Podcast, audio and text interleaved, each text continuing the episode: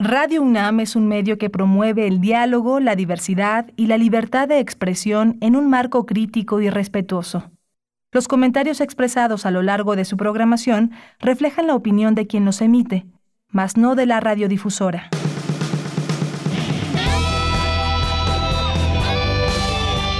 Prisma RU. Relatamos al mundo.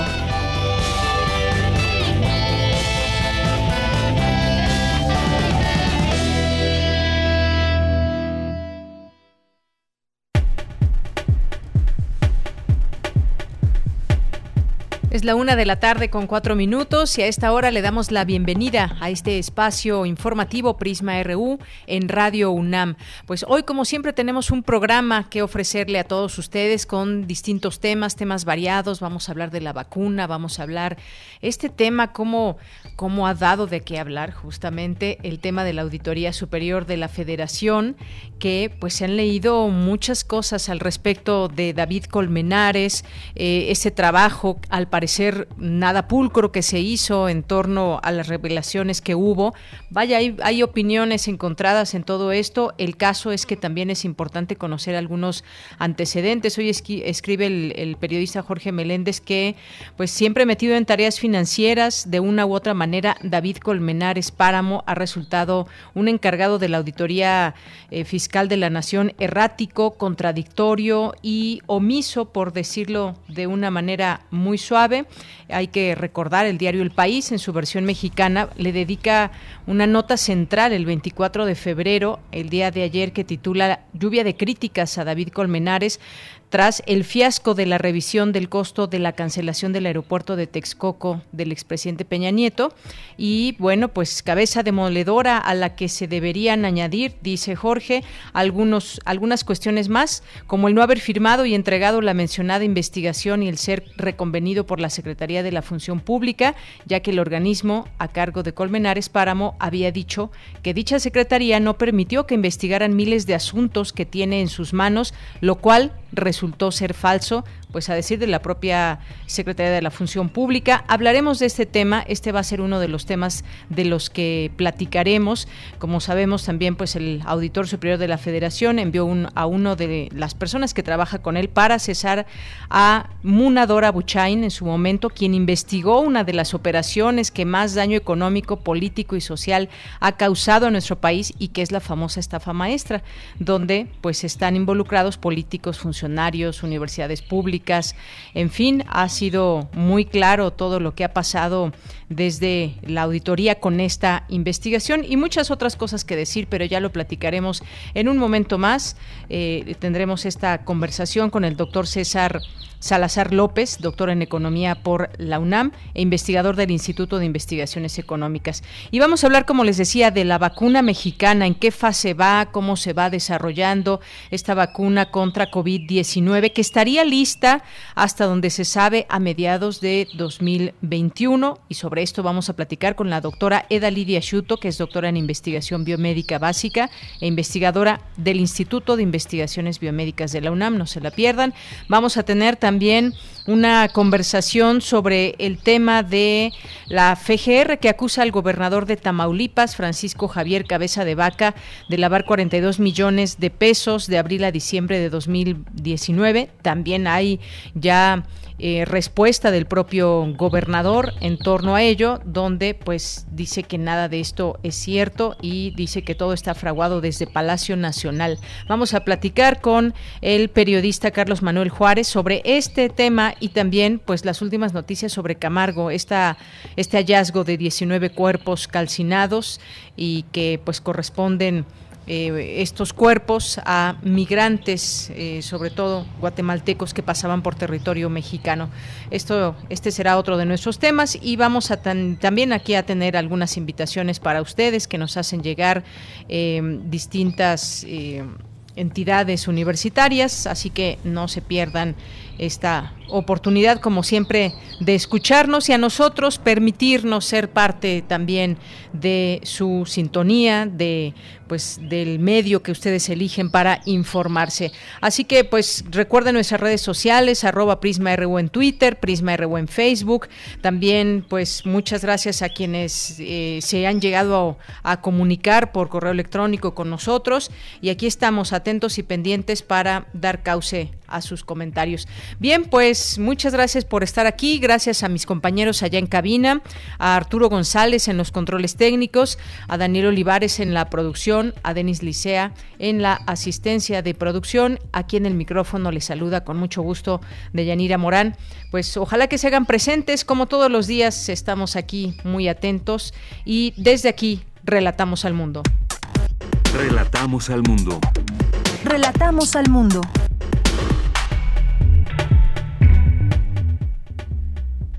Bien, y en nuestro resumen informativo en este jueves 25 de febrero, en los temas universitarios, el crecimiento económico y social en el mundo ha estado basado en una disponibilidad muy grande y a precios muy bajos de combustibles fósiles, lo que ha derivado en consecuencias nocivas, provocando una degradación ambiental, asegura William Lee, coordinador de la investigación científica de la UNAM. Los medios de comunicación han favorecido a reforzar estereotipos sexistas. Son ellos quienes pueden ahora contribuir a lograr una sociedad más equitativa, resalta experto de la UNESCO. En el conversatorio Trabajo Sexual, Deseo y Activismo abordan el tema de los imaginarios en torno al trabajo sexual. Académica señala que en el programa de los feminismos contemporáneos existen dos posturas sobre la prostitución, la abolicionista y la pro derechos. En los temas nacionales, el presidente Andrés Manuel López Obrador anunció que pedirá a la Cámara de Diputados que se inicie una investigación a la Auditoría Superior de la Federación por el reporte que estimó sobrecosto de sobrecosto en la cancelación del aeropuerto de Texcoco.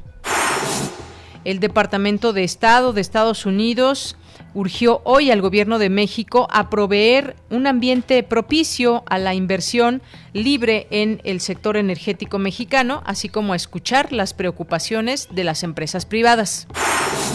En otro tema, el primer mandatario, López Obrador, afirmó que desconocía el significado de la, expresión romper el pacto y que su esposa Beatriz Gutiérrez Müller le explicó que tiene que ver con romper el pacto patriarcal.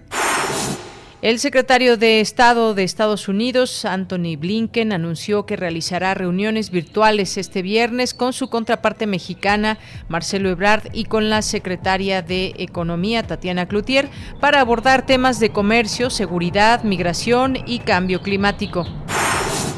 El Producto Interno Bruto del país presentó un desplome en todo 2020 de 8.46%, su peor resultado desde la Gran Depresión, según cifras del INEGI. Y en los temas internacionales, Pfizer Incorporation y BioNTech comenzaron un estudio clínico para observar si una tercera dosis de su vacuna contra COVID-19 puede estimular respuestas inmunes más fuertes contra nuevas variantes. La Organización Mundial de la Salud estimó que más de medio millón de pacientes con COVID-19 en los países más pobres necesitan tratamiento con oxígeno cada día, alrededor 1.1 millones de botellas de oxígeno diarias. Hoy en la UNAM, ¿qué hacer y a dónde ir? Teatro UNAM te invita a disfrutar de la puesta en escena Algo en Fuente Ovejuna, bajo la dirección de Fernando Bonilla, quien realiza una adaptación sobre el clásico del siglo de oro, escrito por Lope de Vega, retratando parte del México de las primeras décadas del siglo XXI. Disfruta de las actuaciones de Héctor Bonilla, Francia Castañeda, Carlos Corona, Ricardo Esquerra, entre otros grandes actores. Esta y otras puestas en escena las podrás disfrutar en el canal de YouTube de Teatro UNAM. Te recomendamos el especial ¿Qué son las vacunas y en qué consisten? Mitos y realidades, donde se analizará todo lo relacionado a las vacunas, desde su aparición hasta el proceso actual de inmunidad contra la COVID-19. Sintoniza hoy la señal de TV UNAM por el canal 20.1 de televisión abierta en punto de las 19.30 horas. Tras una larga enfermedad, una joven mujer, madre de dos hijos, muere. El padre, un cónsul inglés en Florencia, se volcará entonces en su trabajo y en el cuidado de su hijo pequeño, desatendiendo las necesidades afectivas del mayor al que trata como un adulto. Esta es la premisa de la cinta El Incomprendido, que se transmitirá hoy en punto de las 22 horas por TV UNAM, canal 20.1 de televisión abierta. Y recuerda, la prevención está en nuestras manos. Evita acudir a lugares muy concurridos para evitar un contagio de COVID-19.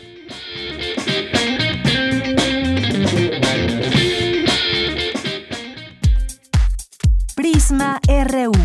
Relatamos al mundo.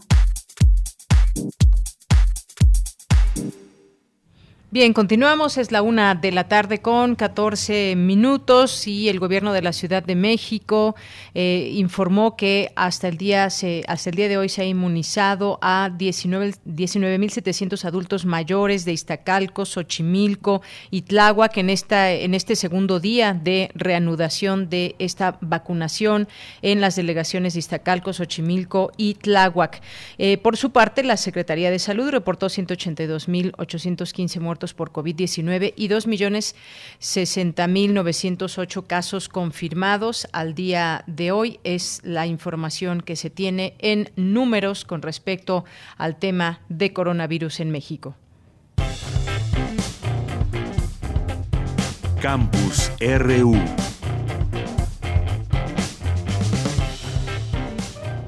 Bien, entramos ya a nuestro campus universitario en este día. Ya está en la línea telefónica Dulce García y nos tiene la siguiente información. Señala experto de la UNESCO que los medios de comunicación son una oportunidad para construir una sociedad más inclusiva. Adelante, Dulce, muy buenas tardes.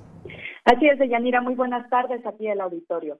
La violencia de género es otra pandemia que se ha agudizado con el confinamiento por la COVID-19. En este sentido, Dayanira, hay que destacar que todas las formas de discriminación por motivos de género constituyen violaciones a los derechos humanos, así como un importante obstáculo para el desarrollo sostenible. Así lo señaló Frederick Bacheron, representante de la UNESCO en México, en el marco de la cuadragésima segunda edición de la Feria Internacional del Libro del Palacio de Minería en donde se llevó a cabo la presentación del libro El ABC del género y la comunicación, manual para estudiantes sobre indicadores de género para medios de comunicación.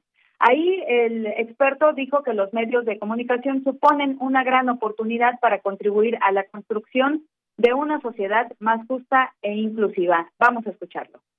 Aún hay mucho trabajo por hacer para transformar justamente las prácticas y las políticas que detienen la igualdad de género es por ello que hoy damos a conocer esta publicación titulada El ABC de Género y Comunicación. Su objetivo es ser una herramienta útil para las y los jóvenes en proceso de formación que les permita entender cómo los medios de comunicación contribuyen a reforzar estereotipos sexistas sobre las mujeres, perpetuando así la historia de violencia y desigualdad e impidiendo a la sociedad conocer todo el talento y el potencial de casi la mitad del mundo. Deyanira Frederick Bacheron dijo también que es necesario que la juventud repiense la comunicación desde una perspectiva en la que se dignifique y se represente adecuadamente a la mujer. Añadió que la publicación alienta a que al interior de las organizaciones de medios de comunicación se abran todos los espacios a la mirada y a las voces femeninas. Escuchemos nuevamente aborda la problemática de la creación y producción y distribución de contenidos en los medios y en las TIC, pero recordemos que la comunicación y la desigualdad están en todas partes, en el cine, en la publicidad y ahora en la inteligencia artificial, que por ejemplo propulsa asistentes de voz con modelos femeninos sumisos y obedientes. Tenemos que aprender a narrar la vida desde eso otro punto de vista, desde el punto de vista de, de las personas indígenas, de las personas con alguna discapacidad desde otras visiones, principalmente desde una manera más incluyente e equitativa. Y bueno, finalmente dijo que este libro es útil no solo para los estudiantes de comunicación, sino para toda aquella persona que quiera sumarse a la construcción de una sociedad más igualitaria e inclusiva. Es la información de Yanira. Dulce García, muchas gracias y buenas tardes. Gracias a ti, buenas tardes. Bien, nos vamos ahora con mi compañera Virginia Sánchez. Expertos en el tema participan en la conferencia hacia una transición energética que promueva el desarrollo y el bienestar social. Cuéntanos, Vicky, muy buenas tardes. Hola, ¿qué tal, Bella? Muy buenas tardes a ti y al auditorio de Prisma RU. El crecimiento económico y social en el mundo durante los últimos 70 años ha estado basado en una disponibilidad muy grande y a precios muy bajos de combustibles fósiles, lo que ha derivado en consecuencias nocivas para nosotros mismos a través de la degradación ambiental. Asimismo, el agotamiento de los recursos fósiles y el aumento progresivo de los costos para mantenerlos son dos puntos que han obligado a plantear el tema de la transición energética hacia la sustentabilidad. Así lo señaló Louis William Lee, coordinador de la investigación científica de la UNAM, al iniciar la moderación de la conferencia de prensa para presentar un pronunciamiento que especialistas en el tema han planteado, planteado hacia una transición energética que promueva el desarrollo y el bienestar social en México. José Saniger Blesa, secretario de Investigación y Desarrollo de la Coordinación de la Investigación Científica y coordinador de la Red de Soluciones para el Desarrollo Sostenible México, planteó que ante la ineludible necesidad de que México camine decididamente hacia una transición que suponga la participación amplia y creciente de las energías renovables dentro de la matriz energética nacional y pueda cumplir con sus acuerdos internacionales como los de la Agenda 2030, detalló qué tipo de transición se requiere. Escuchemos. Esta transición es necesaria para la conservación y mejora de bienes públicos de gran calado. Bienes públicos como la preservación de un medio ambiente biodiverso y sano, que pueda aportar los servicios ecosistémicos necesarios para alcanzar una salud global en beneficio de todas las especies y, y por ende en beneficio de todos nosotros, los habitantes de este país y del planeta. Que proporcionen energía accesible y limpia para todos a menores precios, que generen empleos dignos y bien remunerados, que ayuden a mitigar los efectos de la crisis climática que nos agobia crecientemente, que trabaje en pro de la seguridad alimentaria y así podríamos seguir marcando otros puntos en los ámbitos económico, social y ambiental. En tanto, Carla Sedano Villavicencio, secretaria de Gestión Tecnológica y Vinculación en el Instituto de Energías Renovables de la UNAM, detalló algunos efectos trascendentales al incrementar el uso de energías renovables. Escuchemos.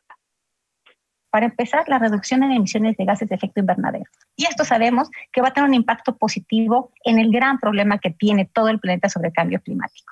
También, si logramos hacer esto, pues esto va a redundar en que tengamos un impacto positivo y perdamos menos biodiversidad. No vamos a decir que no la vamos a perder porque hay un gran tema desarrollista que nos está invadiendo, pero sin duda vamos a atenuar estas curvas dramáticas de pérdida de biodiversidad la deforestación, el que dejemos de deforestar, también vamos a poderlo abonar con un uso racional desde las energías renovables, la acidificación de los océanos y de manera fundamental el bienestar general de todas las personas, especialmente de las más vulnerables.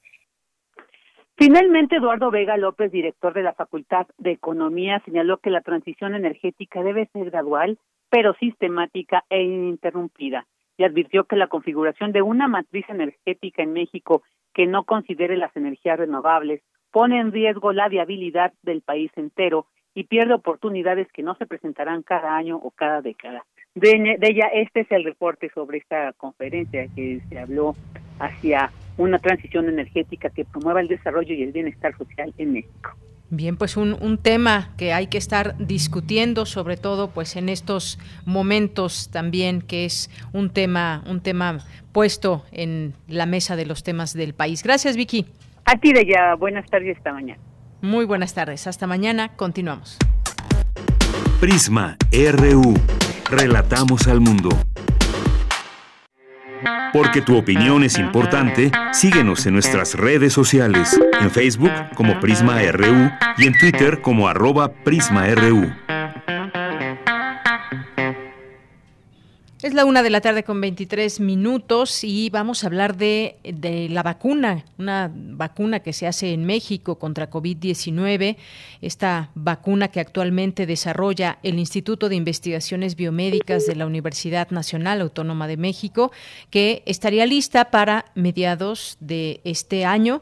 La máxima casa de estudios del país trabaja en el desarrollo de este biológico en conjunto con otras instituciones como la Secretaría de Salud y el Gobierno De la Ciudad de México. Y para hablar de este tema, ya está en la línea telefónica, agradezco nos tome esta llamada, la doctora Eda Lidia Schuto, que es doctora en investigación biomédica básica e investigadora del Instituto de Investigaciones Biomédicas de la UNAM. Doctora, bienvenida a este espacio, muy buenas tardes.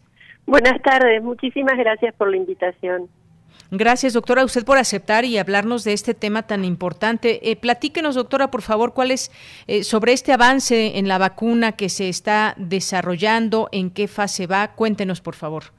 Bueno, eh, desde que comenzó la, pandemia hemos venido organizando un, grupo de trabajo para poder desarrollar una vacuna efectiva y segura. esta actualmente, bueno, Trabajamos durante muchos meses muy intensamente en conjunto con distintos investigadores de, diferentes instituciones eh, de la UNAM y de fuera de la UNAM, institutos de salud de México, y eh, terminamos con un candidato vacunal, que es lo que tenemos actualmente después de muchas experimentaciones con animales de laboratorio. Y nuestro candidato actual es una proteína eh, que le la nominamos eh, UNAM eh, AP por por Alfarma, que es la, la, la, la, empresa que se va a ocupar de producir, está ocupando de producirla. Bueno, esta vacuna ya se produjeron dos lotes en, en forma controlada con toda la regulación que, que, que solicita la, la COFEPRIS en, en, en la planta piloto del laboratorio Alfarma y esta, estas, estas, estos lotes de vacuna, eh, uno se utilizó para el estudio de toxicidad de la vacuna y se ha demostrado bajo condiciones reguladas en la UNIPREC de la UNAM, que es una unidad eh, autorizada por COFEPRIS para hacer estudios preclínicos en animales. Se ha demostrado la, la inocuidad de la, de la vacuna. Eh, actualmente estamos realizando las, las pruebas, de, estamos desarrollando las pruebas para estudiar la capacidad inmunogénica de la vacuna, la capacidad de inducir una respuesta inmune y la potencia. Eh, también se está organizando todo para poder realizarse bajo condiciones reguladas en la UNIPREC y esperamos poder terminar esta fase en el mes de marzo, principios de abril, para comenzar los estudios clínicos, las fases clínicas. Así es, digamos que ya está, digamos, avanzada esta experimentación y bueno, pues, ¿qué, ha demostrado hasta este momento la vacuna y cuál es el proceso que se sigue? Porque sabemos que va por, por fases y cada fase lleva su tiempo, su tiempo de experimentación, por supuesto. Cuénteme de, esta, de este proceso, doctora. Sí, bueno, actualmente, como te comentaba, estamos completando la fase preclínica, es, decir, la fase en animales de experimentación, y ya estamos eh, trabajando desde hace varias semanas eh, en la organización de la fase clínica, de la fase clínica 1 eh, y, y 2, que se van a realizar en conjunto con el Instituto Nacional de Cancerología, que existen en este instituto unas instalaciones idóneas que están autorizadas por COFEPRIS para estudios clínicos eh, y, vamos a trabajar en conjunto con, con el IMEGEM eh, y, bueno, este, esperamos poder empezar en el mes de abril la fase clínica 1. Eh, también se, se ha sumado al, al grupo la Secretaría de la Defensa Nacional, que con quien, quien en la UNAM está actualmente haciendo un convenio para poder consolidar la, la, su participación y la colaboración eh, y creemos que esto también favorecerá y esperamos eh, agilice todo la, la, el trabajo que implica una, una fase clínica, ¿verdad? Así es, en algún momento, pues cuando, cuando se supo de esta pandemia y que se había extendido por el mundo y la necesidad que había no solamente de tratamiento, sino mirar hacia una vacuna, pues se hablaba de tiempos, en qué tiempo podría salir una vacuna. En algún momento incluso era impensable que pudieran salir un año, un año después, un año eh, y medio y demás, con las que aún no salen, pero que están todavía, digamos, en estas distintas eh, fases eh, han salido muy rápido en realidad. ¿De qué depende la rapidez, por ejemplo, doctora, de la creación de una vacuna con estas características? Bueno, eh, en México, en, México y en el mundo hay mucha gente con capacidad para poder y conocimientos para poder desarrollar vacunas. La velocidad más bien depende de la inversión que se haga en este asunto. Entonces, si se destinan fondos suficientes, este, esto es factible. Eh, y bueno, y todos hemos escuchado a través de diferentes medios periodísticos el tamaño de las inversiones que se han realizado en, en distintos países y que han culminado en que se ha logrado el objetivo de lograr una vacuna al cabo de un año de haber comenzado la pandemia, ¿no? Eh, ah, igualmente, bueno, claramente nosotros vamos más despacio. La inversión, pues es una inversión mucho más modesta comparada con las inversiones de las compañías internacionales, pero creemos que es un problema de, de seguridad nacional contar con una vacuna nacional. Eh, y, y bueno, actualmente estamos viendo las consecuencias y todas las dificultades que implica el poder disponer de cantidades de vacunas adecuadas, ¿no? Eh, nuestra nuestra plataforma de producción de vacunas es una es una plataforma eh, que se ha utilizado para muchas otras vacunas es una proteína que se produce en una bacteria y esto eh, y utilizada formulada con un inmuno, un potenciador que es un potenciador que tiene casi 100 años de usarse y esto ofrece la posibilidad de que podamos atender las necesidades de nuevas cepas virales que es un problema que claramente se está marcando de que muy probablemente implique que haya que, revacunar cada cierto tiempo eh, y formulando las vacunas eh, con la composición adecuada según los virus circulantes, ¿no? Entonces, esta plataforma que nosotros estamos manejando es una plataforma muy versátil que ofrece esta posibilidad. Bien, pues hoy más que nunca este tema de la inversión en ciencia y tecnología creo que toma mucho más fuerza. También depende mucho de estas inversiones que, que, se hagan desde los gobiernos para que se puedan pues dar respuestas ante situaciones como estas. Ah, otra cosa, doctora, pues nos hemos visto envueltos también en una situación mundial en la que las vacunas pues no están llegando con la rapidez que se pensaba o que se quisiera. Su distribución ha sido pues más que lenta en algunos eh, países y desigual ¿De qué manera esta, esta vacuna eh, podría aliviar esta situación, dado que es una vacuna mexicana que eh, pues tendría eh, algunos meses por salir? Habría mucho más disponibilidad al ser una vacuna mexicana, me imagino, para pues nuestro propio país. Ese es, justamente el, punto de poder tener biológicos producidos en México, ¿no? la, disponibilidad inmediata del biológico. Este y bueno, eh, por eso mencionaba que es un problema de seguridad nacional generar vacunas en México. Y, y bueno, esperamos que esta que esta pandemia nos nos enseñe la importancia, nos ilustre nuevamente la importancia de consolidar en México una plataforma sólida para la producción de vacunas nacionales y no depender de la importación de vacunas. Es un es una buena inversión y ni siquiera es una es una inversión que al a corto plazo se puede recuperar el tamaño de una inversión de este tipo porque hay una demanda enorme de vacunas. Y esto claramente no va no no parece que esto vaya a mejorar en ese sentido verdad están este continuamente aparecen y se reportan nuevos virus eh, que, que van encontrando la forma de incorporarse a la población, como pasó con este virus, ¿verdad? Así es, doctora. Y en este sentido, pues se ha hablado también de estas distintas variantes, de cómo va mutando el virus y se habla, pues, de mutaciones eh, mucho más claras, por ejemplo, en el caso de Sudáfrica, en el caso de Brasil, de el Reino Unido.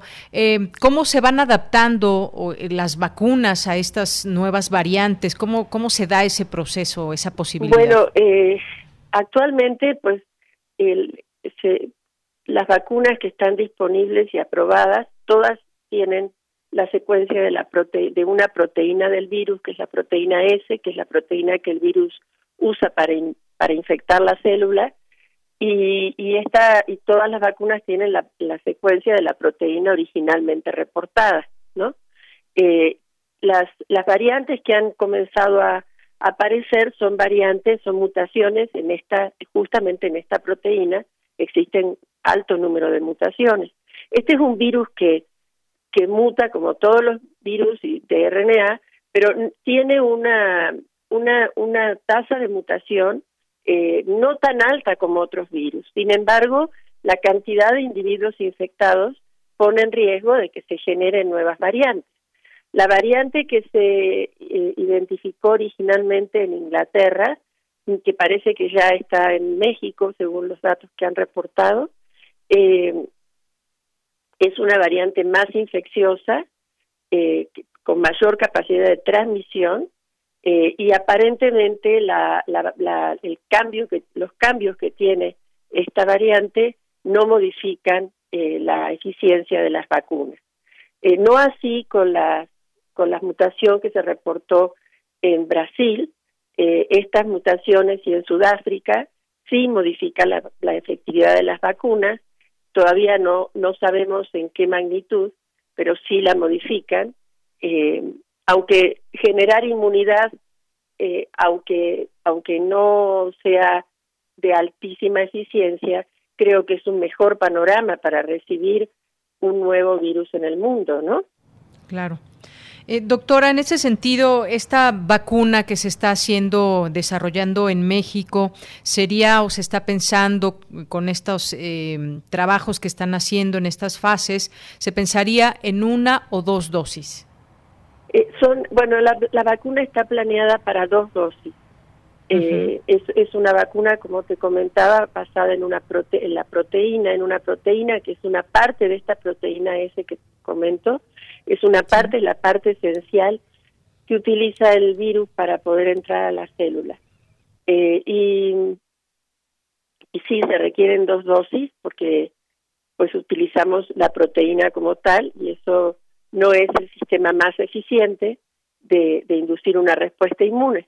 Sin embargo, es suficientemente eficiente eh, formulado con un, un potenciador y lo que es también muy importante es que es muy segura y que hay mucha experiencia detrás de este tipo de vacunas. Bien, doctora, em, esta sería de dos dosis, como bien nos dice. ¿Cómo se define este el intervalo entre una y otra dosis? Bueno, eh, nosotros hemos estado realizando experimentos en animales de, de en ratones y en hámsters esencialmente, bueno, y actualmente en cerdos también, eh, y hemos evaluado este, este, esta, esta, esta este parámetro y aparentemente entre entre siete eh, distanciando una dosis de otra entre 7 y 28 días pues no hemos visto diferencias.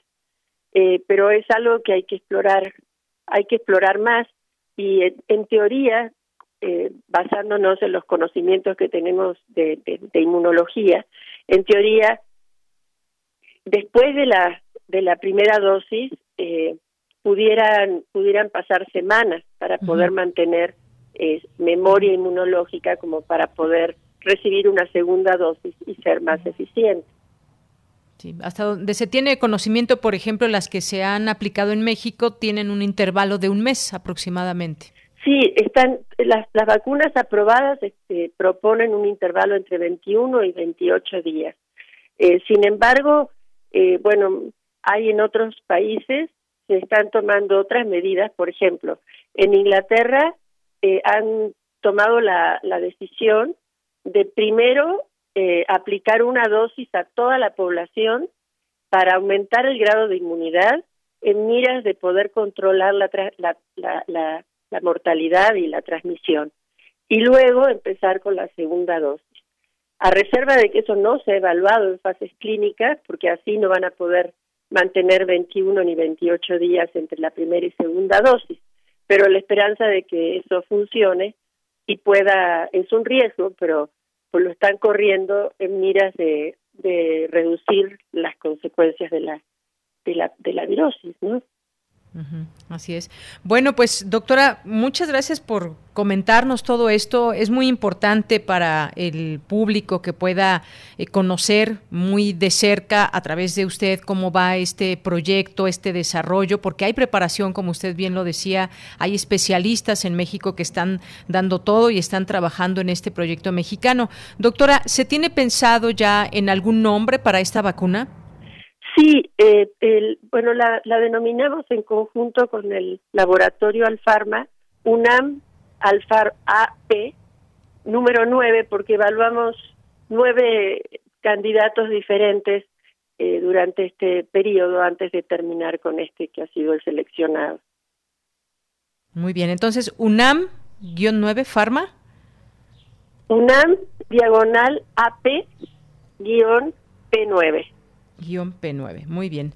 Pues ahí está. Eh, vamos a dar seguimiento, doctora, a esto. Nos, como les le decía, nos emociona que, que se puedan contar también estas buenas noticias aquí en México, pese a que, pues, evidentemente, pues haría falta una inversión mucho más grande, mucho mayor para que, pues, se pueda dar celeridad siempre a ese tipo de proyectos. ¿Algo más que quiera comentarnos, doctora? Bueno, eh, decir que son varios los grupos en México que están detrás de producir una vacuna y esto creo yo que es muy muy muy afortunado eh, porque creo que que podemos entre todos eh, aportar no a esta pandemia muy bien, doctora, pues muchas gracias. Le agradezco haber estado en este espacio y hablarnos de esta vacuna que eh, ya es un hecho el nombre o podría llamarse UNAM diagonal AP-P9. Bueno, pues muchísimas gracias. ¿eh? Gracias a usted, doctora. Hasta luego. Buenas tardes.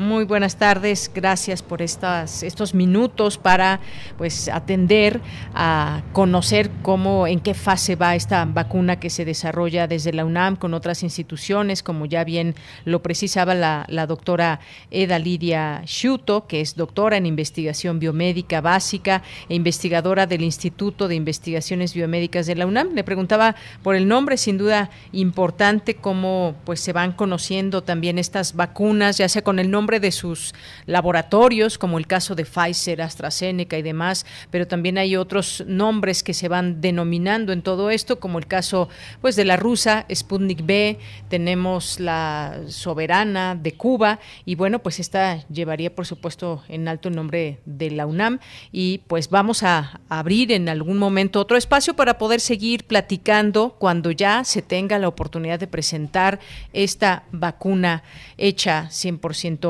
en México. Continuamos. Prisma RU. Relatamos al mundo.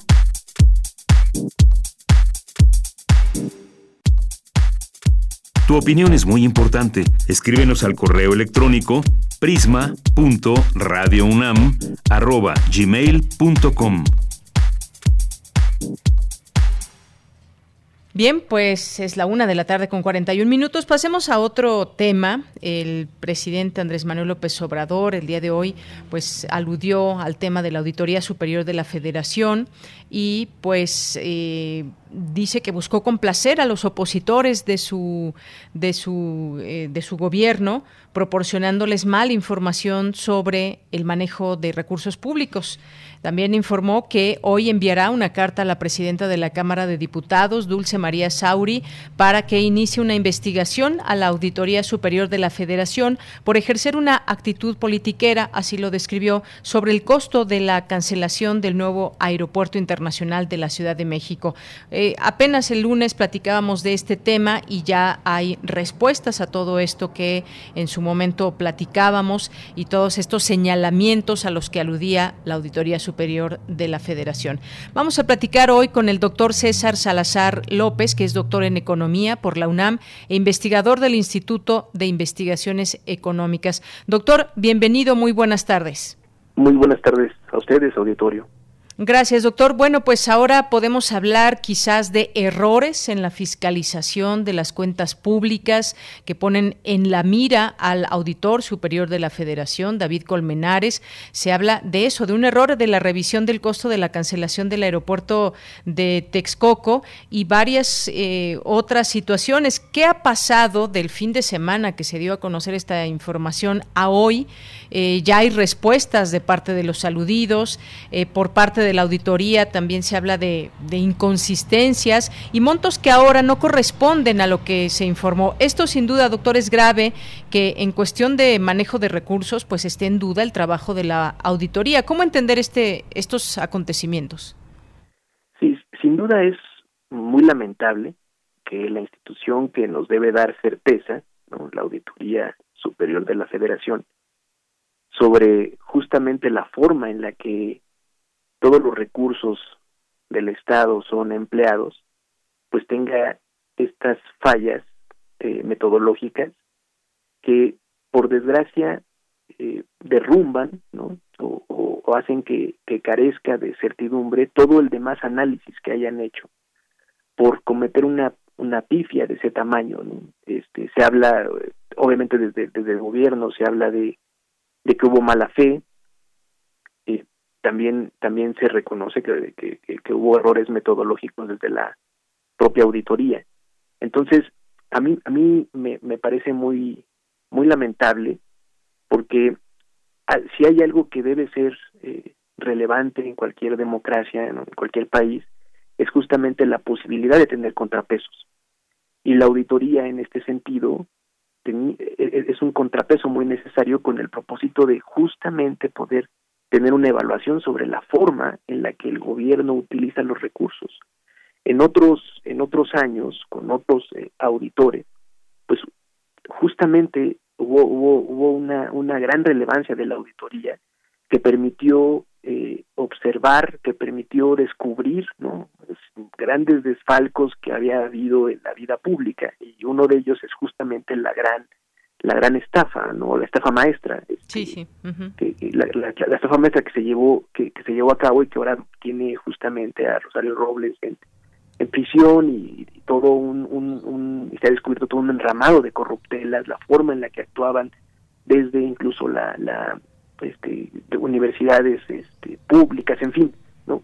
Y eso fue justamente por el trabajo de la auditoría.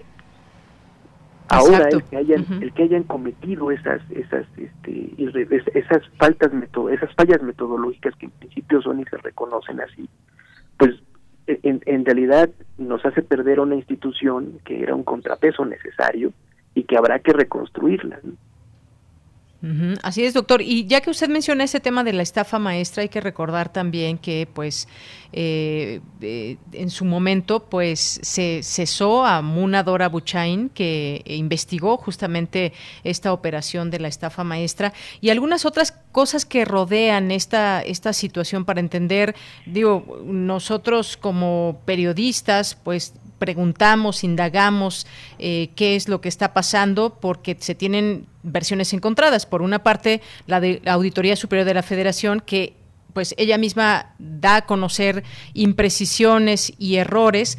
Y pues hay que recordar también por ejemplo a Juan Manuel Portal que pues era el antecesor que había despedido justamente a Colmenares eh, porque no en ese momento se dijo en una nota de Animal Político no trabajaba no hacía bien las investigaciones era lento y no le daba seguimiento a las cosas. Es decir hay como pues ya un antecedente a todo esto y también nos, nos preguntamos los números siempre son claros y exactos, hablar de, malos cálculos, cuando me imagino que para dar a conocer cifras de esta, de esta magnitud, pues se revisan una y otra vez, sobre todo en temas tan importantes como el costo de un aeropuerto, que eh, ¿qué puede ser que hayan hecho mal las cuentas o lo entendemos sí como un tema político? ¿Cómo lo ve usted desde, desde su punto de vista y análisis? O sea, eh, digamos, siempre se puede Siempre, se puede llevar a, un, a, pensar en, términos del, de que hubo una mala fe no respecto a cómo se hicieron. Pero pero yo creo que, que este este tipo de situaciones sí eh, deja ver que en términos de la línea ¿no? de autoridad que existe en la, en la auditoría, pues hubo fallas eh, muy muy importantes porque finalmente el analista ¿no? el, el, que el que tiene en primera instancia los datos y hace los cálculos pues tiene jefes jerárquicos no o sea bueno eh, hay una jerarquía en términos de, de, incluso las publicaciones y, y, quién quién lo revisa a él o, o qué o qué clase de, de, línea de mando existe y, y sobre todo qué clase de revisión hay para para dar a conocer cifras que, que pueden ser eh, digamos que pueden desbalancear completamente a un estado en este caso hubiera sido o es a toda la a todo el gobierno federal entonces e, e, eso es eso es lo, lo, lo impresionante del asunto que una cosa que, que, parece metodológicamente parece ser fácilmente detectable, ¿no? Porque en lo que incurrieron fue en una doble o triple contabilidad de un mismo fenómeno, no lo hayan podido detectar ni, o sea, bueno, ni, a partir del analista que lo hizo, ¿no? Entonces, siempre el, el, el, el, el que lo, lo, que lo que hace, lo que empaña es, es justamente que actuaron con mala fe con el propósito de golpear, ¿no? Pero a mí, a mí me parece en, principio que ante, ante errores metodológicos tan básicos, incluso eso se hizo mal, ¿no? Porque si, tú quieres utilizar un argumento para golpear, pues igual tendrías que pensarlo y revisarlo de forma muy precisa, con el propósito de que no a las primeras de cambio ese dato fuera controvertible. Entonces, eh, digamos, a mí a mí me queda que que se, que, que se necesita eh, una una reestructuración completa eh, sobre todo en, términos de lo que usted mencionaba, de, los antecedentes que existían ya en la auditoría con, con, el auditor superior, ¿no? Para, para dar certeza a los mexicanos de que, de que las cuentas se están haciendo de forma correcta y que no obedecen a intereses políticos. Exactamente. Eso es lo que en última instancia nos debe importar a nosotros, porque más allá de que, de que haya filias y fobias, como se menciona, entre partidos políticos, entre gobiernos, ¿no? Y además en una época como esta en la que es tan controvertido todo, necesitamos a una instancia que sea capaz de darnos los datos como tienen que dárnoslos. Claro, las respuestas tienen que ser muy claras en todo esto porque estamos hablando ni más ni menos que de la Auditoría Superior de la Federación que da cuenta de todos aquellos procesos, observaciones, cosas que se están o no cumpliendo y que pues se tienen que hacer cumplir. Eh, hubo también en este en estos días una declaración también muy importante del secretario de Hacienda y Crédito Público Arturo Herrera, donde dijo que la Auditoría Superior de la Federación cometió errores básicos de contabilidad financiera y dijo que era algo sorprendente en una institución tan profesional, lo cual, pues bueno, sorprendió a propios y extraños, es lo que la frase que utilizó. Eh, el total, por ejemplo, de estos costos por el eh, alrededor de 253 mil millones de pesos que representan el 75% del costo asociado a la cancelación del aeropuerto, pues dijo que ninguno de estos costos existe. Y entonces, bueno, pues ahí señaló, fue muy claro que eh, pues entienden que y están conscientes de que siempre en toda auditoría, en cualquier reporte puede haber discrepancias metodológicas, pero que este no es el caso. En el caso del reporte de la auditoría fueron la no utilización de criterios contables básicos y financieros elementales. Eso también llama aún más la atención en esta explicación también que hace el secretario de Hacienda. Sí, sí, así es, así es. O sea, principios en, los cuales ni siquiera se necesita tener conocimientos específicos en términos de, de, de, lo que lo que implica que si teníamos un crédito y este se cancela no se contabiliza doble no se contabiliza como un costo la cancelación de ese crédito que se dio con los recursos que inicialmente se otorgaron sino es un juego de suma cero. Entonces obviamente no todo no todo lleva ese principio pero en gran medida este, esos fueron los errores metodológicos que se que se que se dieron una doble contabilidad en términos de que se adquiría un crédito se tenían los recursos y se utilizaron esos mismos recursos para pagar ese crédito entonces pues se cancela o se cancela gran parte de la deuda contraída en tanto que eh, se contabilizó lo que hizo la, la auditoría superior fue contabilizar el, el crédito y el pago del crédito como parte del mismo pasivo. Entonces duplicaba la cantidad del costo cuando pues, eh, se estaban cancelando deuda. Entonces, eh, no, no se necesitan tener conocimientos tan avanzados sobre contabilidad financiera para observar que esos errores pues pues estaban allí. Y, pueden ser del analista pero también de toda la, la, línea jerárquica que le sigue en términos de quién revisa esos datos y, y, usted lo menciona muy bien.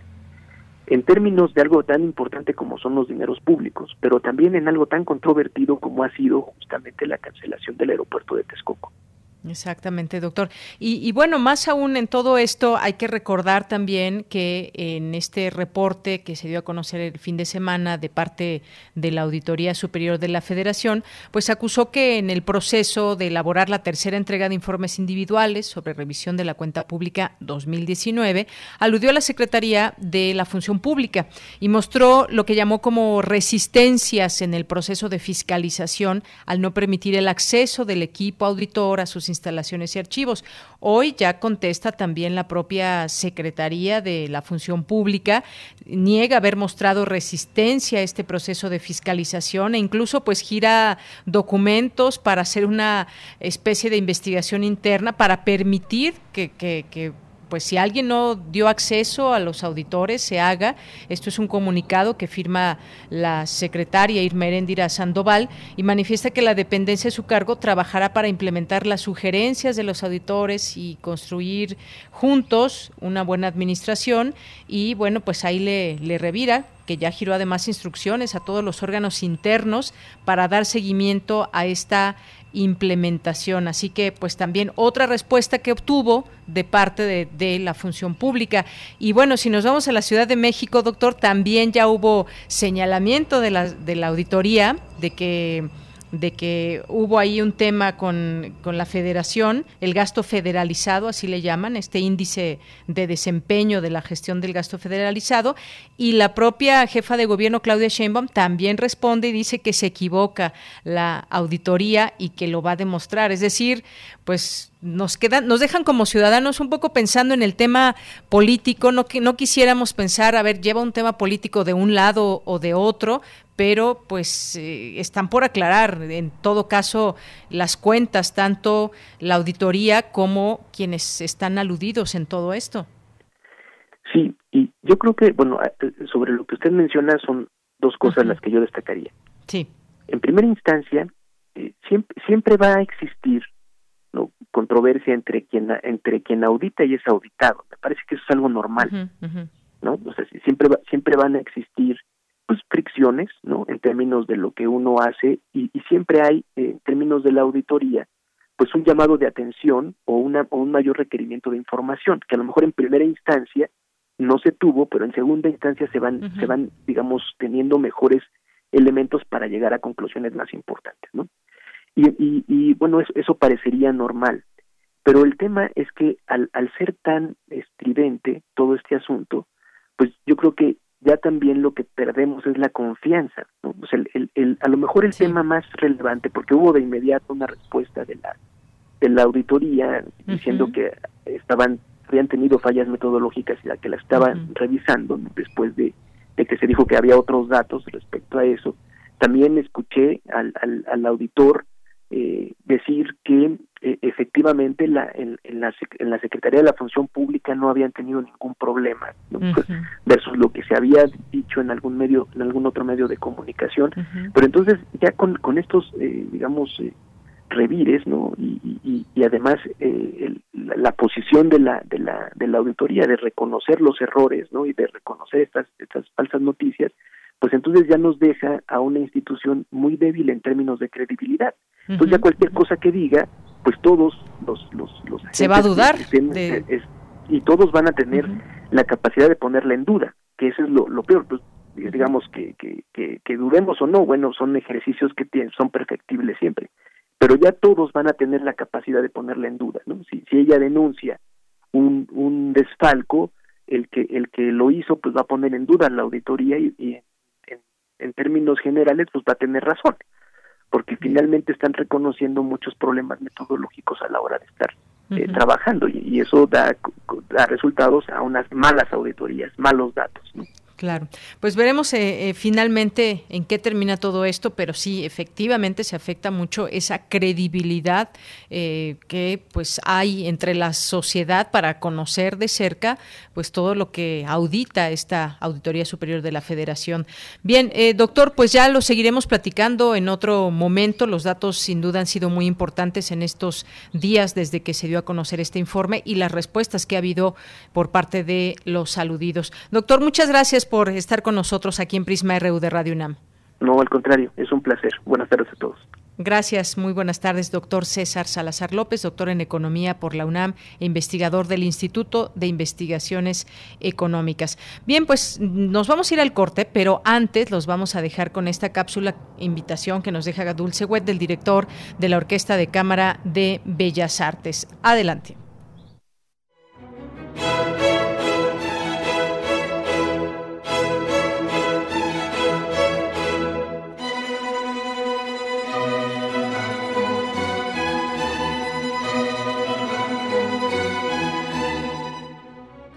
Buenas tardes amigos de Prisma RU y de Melomanía.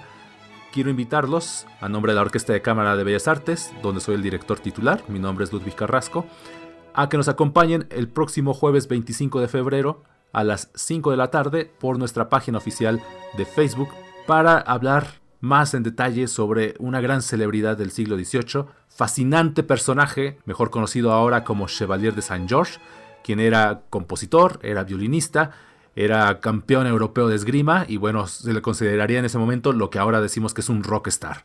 Vamos a estar hablando de sus conciertos de violín, de sus sinfonías, también de su entorno, de París, figura que realmente es apasionante y que esperamos que descubran con nosotros sin que se preocupen de tener ya un aprendizaje previo de música. Ahí les vamos a explicar lo que sea necesario para que disfruten la música de Chevalier de Saint George. Les recuerdo que aunque no se puedan conectar jueves a las 5, van a poder seguir viendo esta transmisión que estará en la página Okba Inval. Y si se conectan, los vamos a invitar a que participen, a que estén interactuando con nosotros en directo por medio de los comentarios del chat, que puedan preguntar lo que se les vaya ocurriendo sobre la música y sobre este personaje. Los esperamos este jueves 25 a las 5 de la tarde.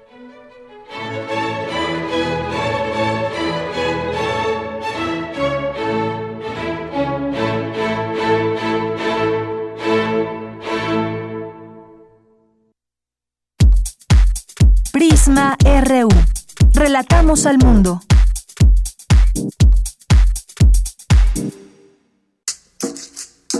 Las comunidades indígenas germinan conocimiento, maravilla y tradición.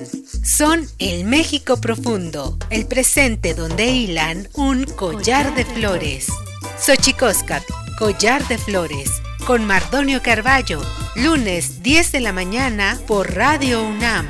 Experiencia Sonora. En México el sol sale para todas porque trabajamos por tener un país donde se valore y respete a las mujeres. Desde hace muchos años luchamos para acabar con la discriminación y la violencia, con leyes para garantizar la seguridad y la plenitud de todas las mujeres de México, con gobiernos incluyentes donde la igualdad, la equidad y la paridad sea una realidad en todos los niveles, para escuchar la voz de las mujeres y que participen en las decisiones más importantes. El sol sale para todas. PRD en 2018 ofrecimos transformar la basura en energía, permiso laboral para asistir a reuniones escolares, impartir educación contra el bullying y que las empresas permitan el trabajo en casa. Todas estas propuestas ya son ley.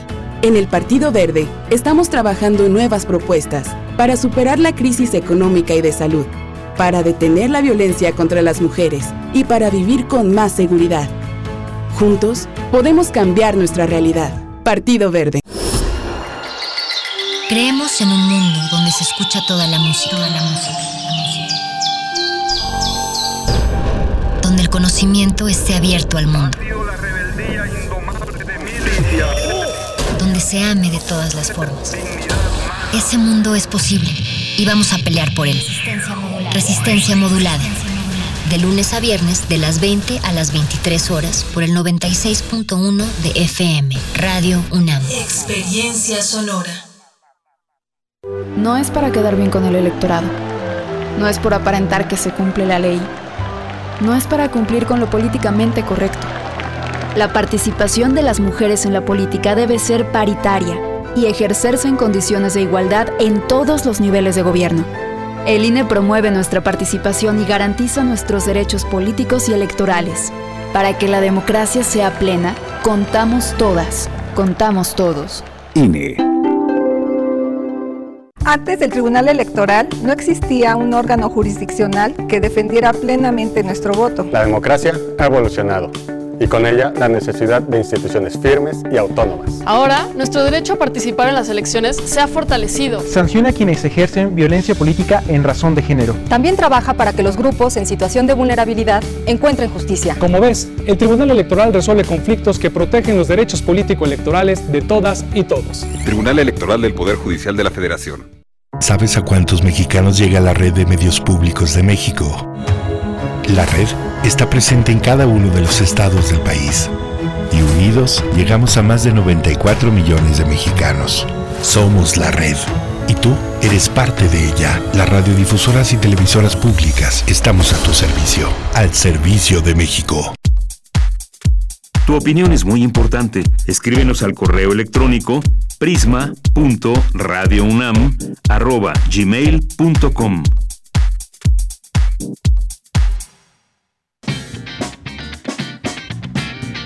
Mañana en la UNAM, ¿qué hacer y a dónde ir? Música UNAM te invita a disfrutar del material audiovisual que ha preparado para ti en su canal de YouTube. Podrás disfrutar del serial Música Antigua, donde los integrantes de la Academia de Música Antigua de la UNAM explican el estudio y la práctica de esta disciplina. Descubre este y otros seriales en el canal de YouTube de Música UNAM.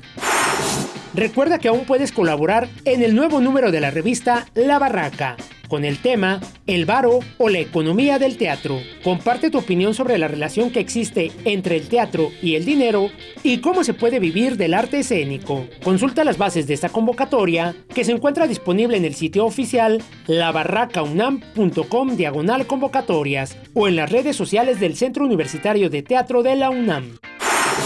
No te puedes perder una emisión más del programa de televisión Media 20.1, bajo la conducción de Gabriel Sosa Plata, que en esta ocasión abordará el tema vacunación y periodismo ético, contando con la participación especial de la periodista y escritora argentina Miriam Lewin. Sintoniza el próximo sábado 27 de febrero, en punto de las 21 horas, la señal de TV UNAM, canal 20.1 de televisión abierta. Disfruta de la programación universitaria y recuerda, usa cubrebocas, mantén la sana distancia y lávate las manos constantemente con agua y jabón. Para Prisma RU, Daniel Olivares Aranda.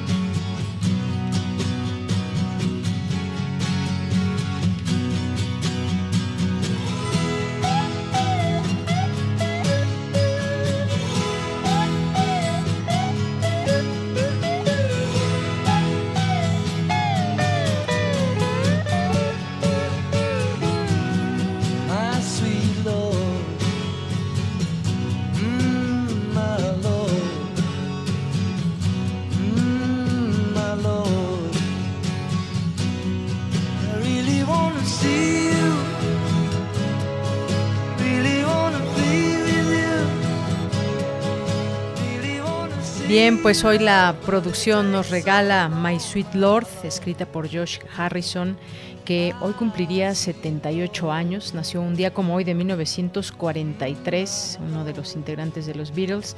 Eh, desafortunadamente, pues murió de cáncer de pulmón, pero dejó todo un legado musical importante, sobre todo para todos los fans de los Beatles. Escuchemos un poco más de esto, que es My Sweet Lord.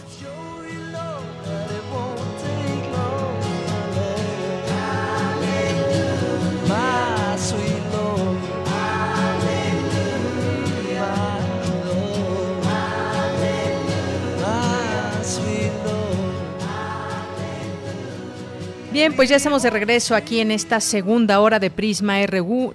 Prisma RU, gracias por su atención, por sus mensajes, por todo. Muchas gracias siempre a todo nuestro público. Bien, pues antes de irme los saludos, rápidamente tengo eh, un par de invitaciones que hacerles que nos, nos envía eh, nuestros amigos de, de, Ibero y nos piden que pues los invitemos a quien esté interesado en revisar las distintas actividades. Son más de 50 actividades de una expo, que es la Expo Ibero Posgrados 2021 y bueno, pues en su página pueden encontrar toda la información ibero.mx que pues nos piden que les apoyemos con la difusión de esto y invitar a nuestro público también si está interesado a que conozca porque se está llevando a cabo desde hace dos días y todavía hasta el día de hoy hay distintas actividades enfocadas en la vinculación eh, con distintas universidades, empresas y demás. Hay maestrías, posgrados, doctorados que ustedes pueden encontrar a través de su página de internet. Eso por una parte y también pues eh, está una convocatoria que también se hace para conocer eh, pues las becas y, y distintas eh, ofrecimientos que se hacen en materia de educación. Así que se pueden meter a su página para más detalle, ibero.mx. Ahí está. Muchísimas gracias por esa comunicación y gracias a ustedes que están aquí atentos, pendientes, nos están escuchando y nos hacen llegar sus comentarios. Bueno, pues al Zarco, eh, el Zarco Tecuani no le gustan los Beatles y nos los hace saber aquí en, en, su red social. Muchas gracias. Bueno, pues lo tomamos en cuenta, el, en cuenta, el Zarco. Muchas gracias. Eh, también le mandamos saludos a Andrea Esmar, le mandamos saludos a Rosario Durán, que nos dice que regresa, eh, rompamos el pacto aquí también, el gobierno no tiene la verdad absoluta, a todos en algún momento de nuestras vidas estamos en escrutinio y no por eso vamos a molestar, es nuestro deber tener las pruebas necesarias para demostrar que nuestros datos están correctos. Gracias, Rosario, por el comentario.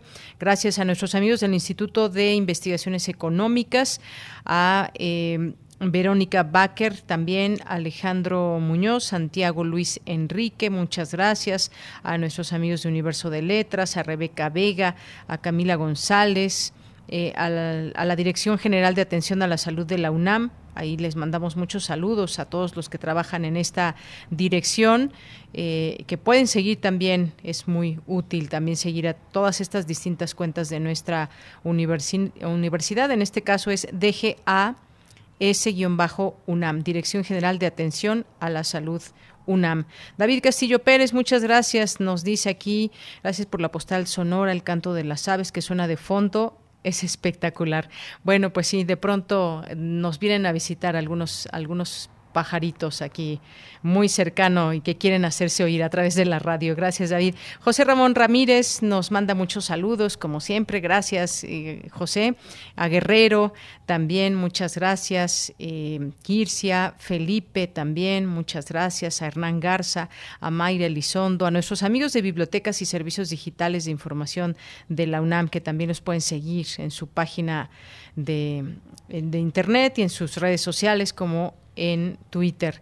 Abimael Hernández también, muchos saludos, como siempre, gracias. Betty Sánchez, Bel, eh, también a nuestros amigos de Roma Verde, Paloma Robles Lacayo, a Sergio también, muchas gracias, Carlos Sealtiel, Mario Navarrete, muchas gracias, Mariana Amado, eh, también Mayra, muchas gracias. ¿Y quién más está por aquí? Bueno, pues a todos ustedes que se suman, siempre estamos aquí atentos a sus comentarios. Eh, la BEC, Celia también muy atenta, Carlos Ríos, muchas gracias también a Marco Fernández, a todos ustedes. Marco Fernández nos, nos manda un artículo, dice, vale la pena leerlo, Opinión Texas, Land of Wind and Lies. Bueno, pues aquí, aquí lo leemos con mucho gusto, Marco Fernández. Y gracias a todos ustedes que están aquí eh, mandándonos mensajes. Recuerden arroba Prisma RU en Twitter, Prisma RU en Facebook. Muchas gracias, siempre es un gusto poder leerlos y pues ser receptores de sus mensajes. Vámonos con la información, son las 2 con 12 minutos. En el conversatorio Trabajo Sexual, Deseo y Activismo abordan el tema de los imaginarios en torno al trabajo sexual. Cristina Godínez con la información. Hola, ¿qué tal, Deyanira? Un saludo para ti y para el auditorio de Prisma.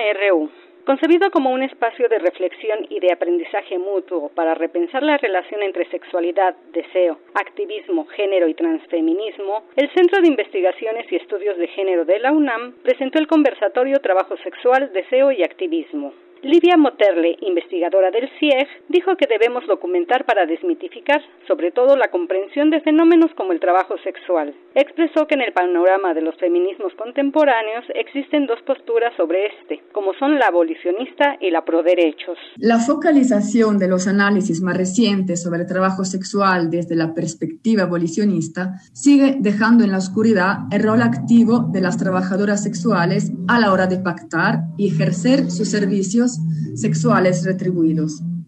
Así se la percibe como objetos pasivos en manos de explotadores y proxenetas y no se la sitúa como sujetos, sujetas independientes y sobre todo como trabajadoras y trabajadores. El feminismo pro derechos, en cambio, eh, se basa en el reconocimiento de derechos laborales, siempre y cuando el ejercicio sea elegido libremente, por lo que enfatiza en diferenciar la prostitución voluntaria de la trata con fines de explotación forzada. Señaló que bajo este paradigma la persona que ejerce la prostitución es considerada una trabajadora y al mismo tiempo el feminismo pro derechos busca abolir la trata.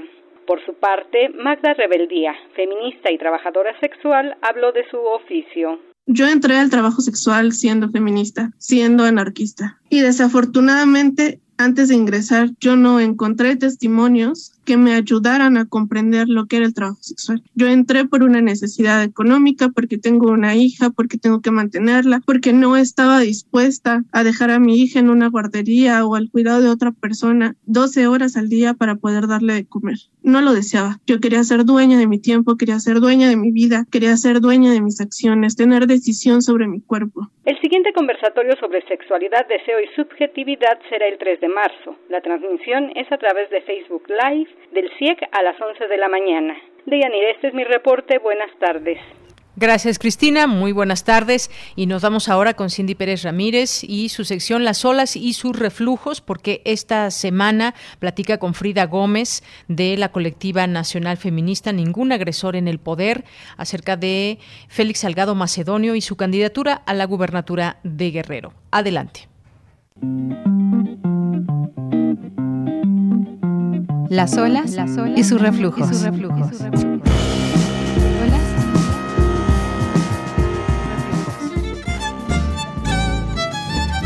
Bienvenidas y bienvenidos a Las olas y sus reflujos. El día de hoy reflexionaremos acerca de la postulación de candidatos que están acusados de violencia contra las mujeres, el caso Salgado Macedonio.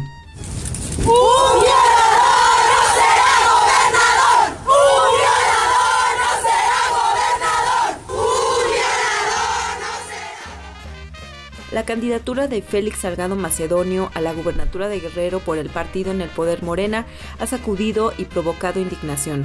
Sobre él pesan cinco acusaciones de delitos sexuales contra mujeres y, sin embargo, ello no ha entorpecido sus aspiraciones políticas. En un país en el que solo denuncia una de cada diez mujeres que son violentadas y la tasa de impunidad en casos de violencia machista es superior al 99%, el mensaje es contundente. Las víctimas no importan. Para conocer más de este tema, escuchemos a Frida Angélica Gómez de la colectiva nacional feminista Ningún agresor en el poder.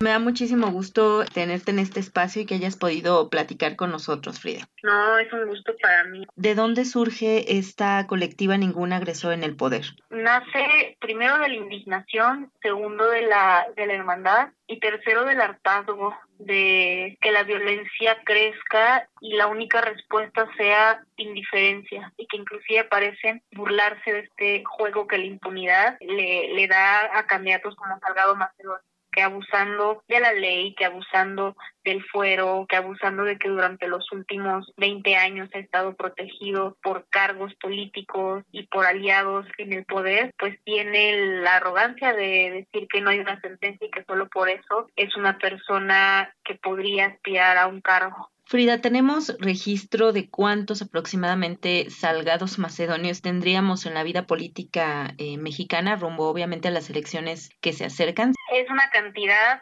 infinita y nos tenemos que poner a pensar con base en qué lo vamos a, calcular. Abrimos un formulario de denuncias y en ese formulario de denuncias hasta el momento hay 48 hombres registrados que son personas identificadas como agresoras en contra de mujeres, tanto agresoras en términos sexuales, intrafamiliares o son personas deudoras alimenticias, que es el 3 de 3. Esto es algo que está basado a partir de las precandidaturas. Hay todavía muchos partidos que no han definido quiénes integran sus listas y que no han definido quiénes son sus candidatos pero lo que es un hecho es que el país está plagado de salgados macedonios y es un círculo de impunidad. Ahora, ¿qué redes de complicidad se tejen alrededor de los hombres que ejercen esta violencia contra las mujeres? Son redes profundísimas. Simplemente en el caso de Salgado Macedonio, la primera red que le aseguró impunidad fue la propia fiscalía. Salgado Macedonio tiene cinco denuncias. De las cinco denuncias, una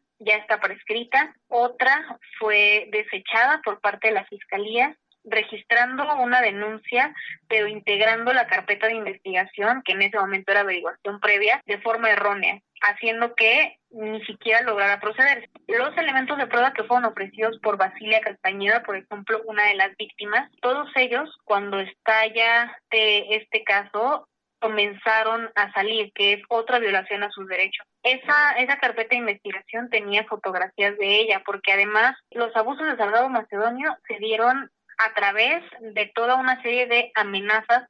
Él le tomaba fotografías a ella y esas fotografías después las utilizaba para extorsionarla. Pero lo más grave es que estas fotografías llegaron a la carpeta de investigación y la autoridad violentó su deber de resguardar la dignidad de ella, la secrecía, a mí me parece que una parte clave de este caso es el propio ex fiscal Javier Olea, revela que fue eh, a raíz de, de instrucciones de un gobernador que él decide en su momento desecharlo. Y es una declaración fuertísima porque nos demuestra que de nuevo lo último que les importa es la justicia y lo último que les importa es la dignidad. Pero ahora como es otro partido político el que está aspirando ese espacio, es como si por arte de magia la bondad le cayera y de pronto decidiera decir lo que sucedió y declarar lo que en verdad pasó. Y lo hace en un momento en el que ya él no puede tener responsabilidad, en el que su caso, el caso de la víctima está totalmente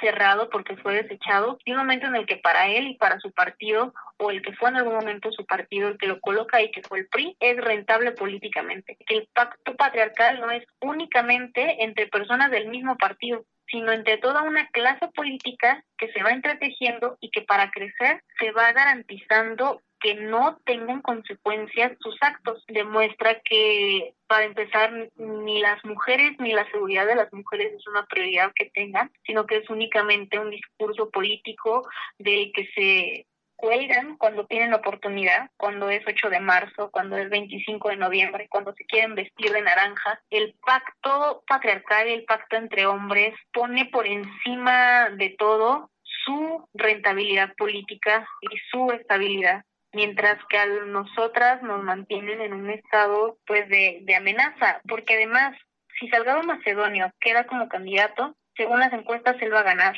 pero Morena no lo necesita, Morena va a ganar sea quien sea el candidato. Lo más peligroso es que cuando él sea candidato y llegue a ser gobernador, es que todo el grupo de activistas y todas las mujeres, tanto de Guerrero como del país, que hemos estado señalando y exigiendo que no sea candidato, automáticamente nos colocamos en un riesgo. Frida, ¿te gustaría dejarnos algún comentario final para nuestro auditorio? Sí, me parece fundamental que entendamos el hecho de que si Salgado Macedonio llega al poder, lo que se está dejando claro es que en el país no existe ningún sistema que pueda combatir ni esclarecer la impunidad. No hay forma de brindar justicia cuando los agresores se convierten en candidatos, cuando los agresores se convierten en los que gobiernan. Muchísimas gracias, Frida, por el tiempo que te diste para platicar con nosotros. A ti, muchas gracias. Apenas el día de ayer la activista Yolitzin Jaimes fue agredida durante una manifestación en Iguala Guerrero en el marco de una visita del presidente Andrés Manuel López Obrador a esa entidad y quien además ha respaldado a Félix Salgado Macedonio. El 9 de marzo es la fecha límite para que la Comisión Nacional de Honestidad y Justicia de Morena resuelva sobre la candidatura. Los dejamos nuevamente con nuestra compañera de Yanira Morán, comentarios al Twitter arroba PrismaRU y a mi Twitter personal arroba CindyUNAM.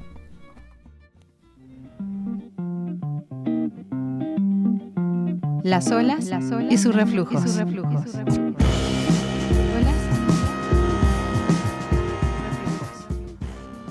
Dos de la tarde con 22 minutos. Yo me imagino que para la carrera de Félix Salgado Macedonio, pues debe ser muy importante poder tener una candidatura para un estado, el estado que ya ha sido él, ha gobernado como alcalde eh, eh, de Acapulco en su momento, y esto pues es una oportunidad muy grande como, como político. Pero ¿qué está en juego? Todo lo demás que está en juego, hasta dónde le apuesta el partido que lo está apoyando, el hecho de que sea forzosamente él el que tenga que encabezar y ser el, el candidato, bueno, pues esto también habrá que hablar de, de costos políticos, quizás si no para él, para un partido político que lo está respaldando. Bien, pues nos vamos ahora a las breves internacionales con Ruth Salazar. Internacional RU. Los jefes de Estado y de Gobierno de la Unión Europea comenzaron este jueves la cumbre virtual en la que debatirán sobre la necesidad de acelerar los procesos de vacunación y de mantener las restricciones a los viajes no esenciales ante el riesgo de expansión de las variantes del coronavirus. El gobierno de Finlandia declarará la semana próxima el estado de excepción en todo el país y adoptará medidas extraordinarias para frenar el repunte de contagios por COVID-19 registrado en las últimas semanas, informó hoy el Ejecutivo en rueda de prensa.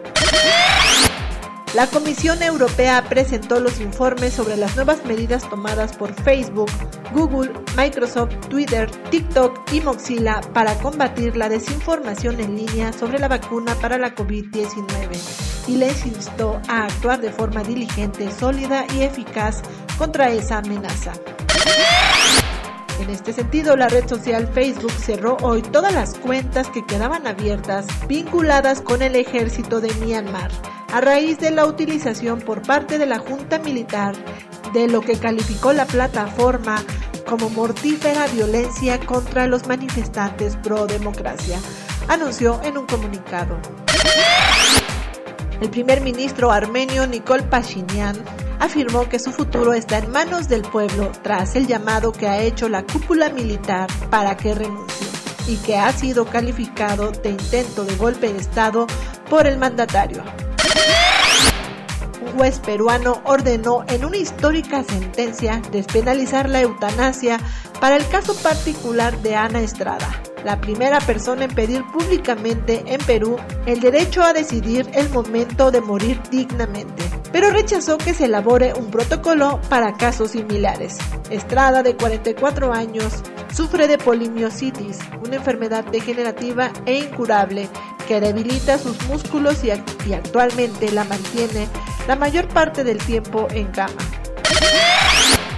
La llegada a Colombia de la llamada pandemia del banano ha puesto en alerta a la región de América Latina y el Caribe, ya que sugiere un gran problema para miles de personas que dependen del plátano para su alimentación o como fuente de ingresos. Se trata de un hongo que se transmite a través del suelo, el cual ha devastado grandes plantaciones de plátano a nivel mundial. Queremos escuchar tu voz. Nuestro teléfono en cabina es 55 36 43 39. Bien, son las 2 de la tarde con 26 minutos. Pasemos a otro tema. La Fiscalía General de la República solicitó el martes a la Cámara de Diputados el desafuero del hoy gobernador de Tamaulipas, Francisco Javier Cabeza de Vaca, por la probable comisión de delitos de delincuencia organizada, operaciones con recursos de procedencia ilícita y defraudación fiscal equiparada. Entre las acusaciones en contra del gobernador panista eh, figuran la imputación derivada de una averiguación previa inicial together. Tras la denuncia de Emilio Lozoya el 11 de agosto pasado. El exdirector de Pemex acusó a varios políticos, entre ellos a García Cabeza de Vaca, de recibir millonarios millonarias cantidades para aprobar la reforma energética derivado del caso de Brecht. Dijo también que entregó más de 500 millones de pesos en sobornos. Francisco Javier García Cabeza de Vaca, gobernador de Tamaulipas, ya respondió y asegura que las denuncias en su contra son producto de una persecución política ordenada desde Palacio Nacional. Bueno, pues hablemos de este tema. Ya está en la línea telefónica Oscar Balmen, que es periodista independiente especializado en temas de seguridad, tráficos ilegales, sistemas penitenciarios, migración y derechos humanos. Oscar, qué gusto saludarte. Muy buenas tardes. Hola, Bellanira. Buenas tardes. Gusto saludarte también. Bueno, pues hoy hace unos días tuvimos esta esta información que pues sin duda pues no cayó bien al gobernador de Tamaulipas, pero sobre todo también quizás las formas en cómo se da a conocer esta información y lo que tenemos ahora esa serie ir y venir de señalamientos y acusaciones. ¿Cómo ves este este caso de el gobernador y un lugar, pues un estado que sabemos que pues digo, no es el primer gobernador quizás que se le señale con esto. Hay que recordar apellidos como Yarrington, el mismo eh, Egidio Torrecantú. Cuéntame.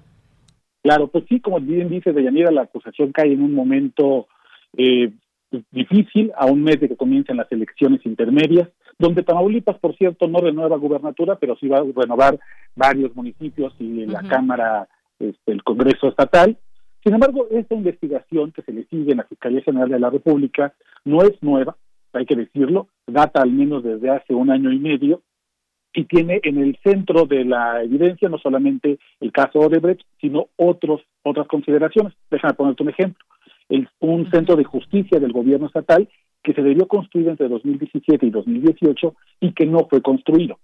Eh, la, la Fiscalía, por ejemplo, acusa que presuntamente dos operadores del gobernador, un hombre llamado Baltasar Higinio Reséndez Cantú, quien está investigado desde 2008 por encabezar distintas redes de lavado de dinero, y un empresario llamado Francisco Javi, Juan Francisco Tamés Arellano, habían creado toda una red de empresas fantasmas y de cuentas eh, bancarias en paraísos fiscales para triangular el dinero y derivarlo a José Manuel García Cabeza de Vaca, el hermano del gobernador, quien a su vez transfirió el dinero al gobernador de Tamaulipas, lo hizo a través de cuatro transferencias eh, y un cheque por 5.2 millones de pesos que había sido depositado al gobernador el 20 de diciembre de 2019. Te lo cuento esto con tanto detalle, con fechas, con números, con montos, porque es parte de las evidencias fuertes con las que cuenta la Fiscalía General de la República y que no se armaron, digamos, ayer o, hace una semana. Se trata de una investigación larga e incluso de Yanira eh, abarca el pasado turbio, complicado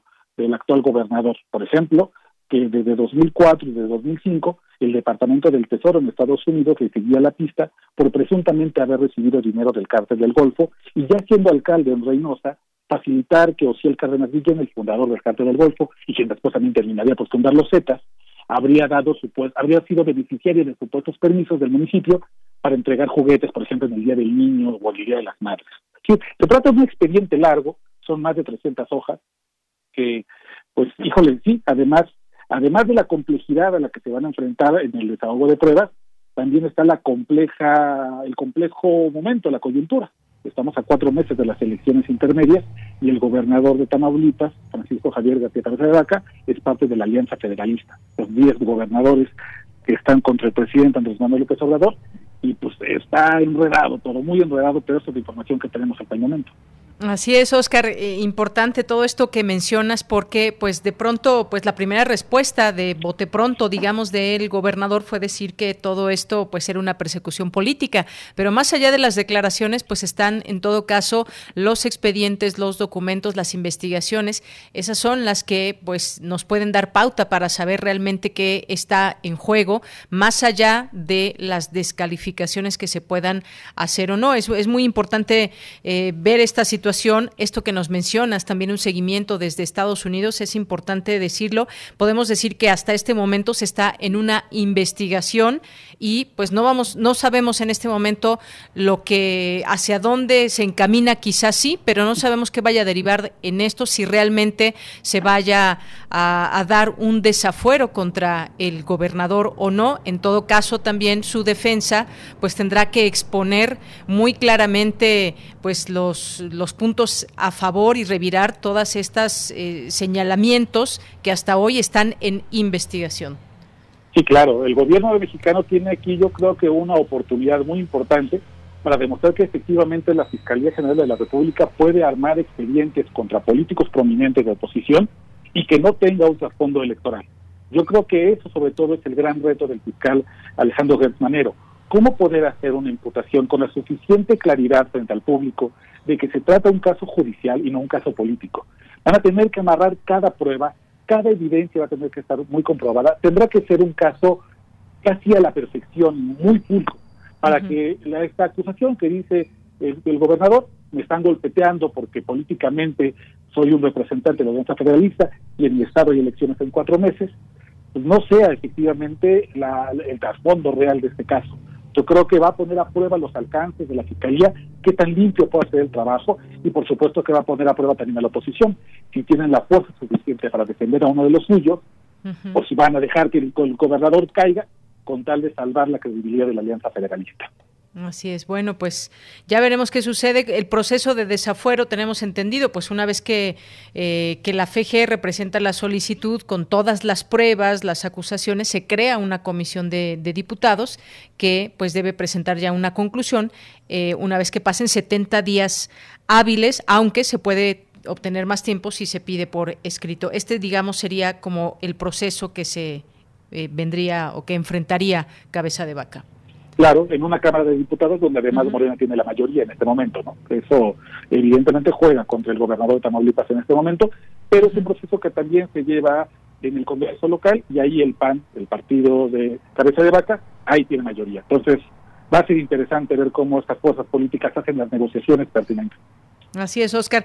Oye, eso es por una parte lo que pasa con un gobernador, el gobernador del estado de Tamaulipas, pero pues hay otro político que tiene intenciones de ser gobernador de Guerrero, que es Félix eh, Salgado Macedonio, y que está en una situación también pues muy difícil por las acusaciones que pesan en su contra, investigaciones y pues todo el ambiente que se está generando en torno a su candidatura. Pues, ¿qué decir de este personaje? También que no es gobernador, pero podría, podría llegar a ser el próximo gobernador de Guerrero.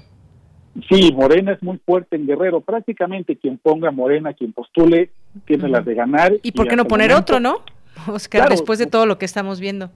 Claro, Félix Salgado Macedonio. Ayer en MX publiqué este reportaje que le pusimos el señor de los Table Dance, y lo que hicimos fue regresar tratar no solamente de buscar quién es Félix Salgado Macedonio en lo personal, sino también en lo político, cómo administra, cómo, cómo hace servicio público. Y recordamos que en 2005 y 2018 él fue alcalde en Acapulco y fue justamente el tiempo en el que florecieron los table dance, las casas de prostitución infantil, las redes de pornografía infantil y buscamos testimonios que nos pudieran recordar cómo es Félix Salgado Macedonio del poder. Y entonces hablamos con un destacadísimo activista de derechos humanos, Juan Manuel Estrada, quien fue Premio Nacional de Derechos Humanos, con una exdiputada local, Julieta Fernández, y hablé con cuatro colegas periodistas que por razones de seguridad decidieron omitir sus nombres, porque el temor a que Félix Salgado Macedonio pueda tener represalias contra ellos es muy fuerte, y fueron contándome cosas, híjole, terribles. Yo invito, mira que tu auditorio pueda, pueda leer el texto, el señor de los Table Van narrando cosas terribles, como las autoridades municipales en tiempo de Félix Salgado Macedonio, por ejemplo, frustraron un operativo que tenía como objetivo detener y desmantelar una red de pornografía infantil, como además las bailarinas del Tabares, un table dance muy famoso en Acapulco, cobraban también en la nómina del organismo municipal de aguas y, y alcantarillado, como por ejemplo eh, una de las casas de citas más famosas de todo el puerto, eh, la que llamaban Quinta Rebeca, era una especie como de zona de paz entre policías y narcos, donde ahí podían convivir todos y había como pacto de no agresión, pues estaba a tres calles de la casa de, Félix Salgado Macedonio y nunca se clausuró. Como por ejemplo, había un table dance también muy famoso que se puso de moda en Acapulco en 2005 y 2018, se llamaba Exótica.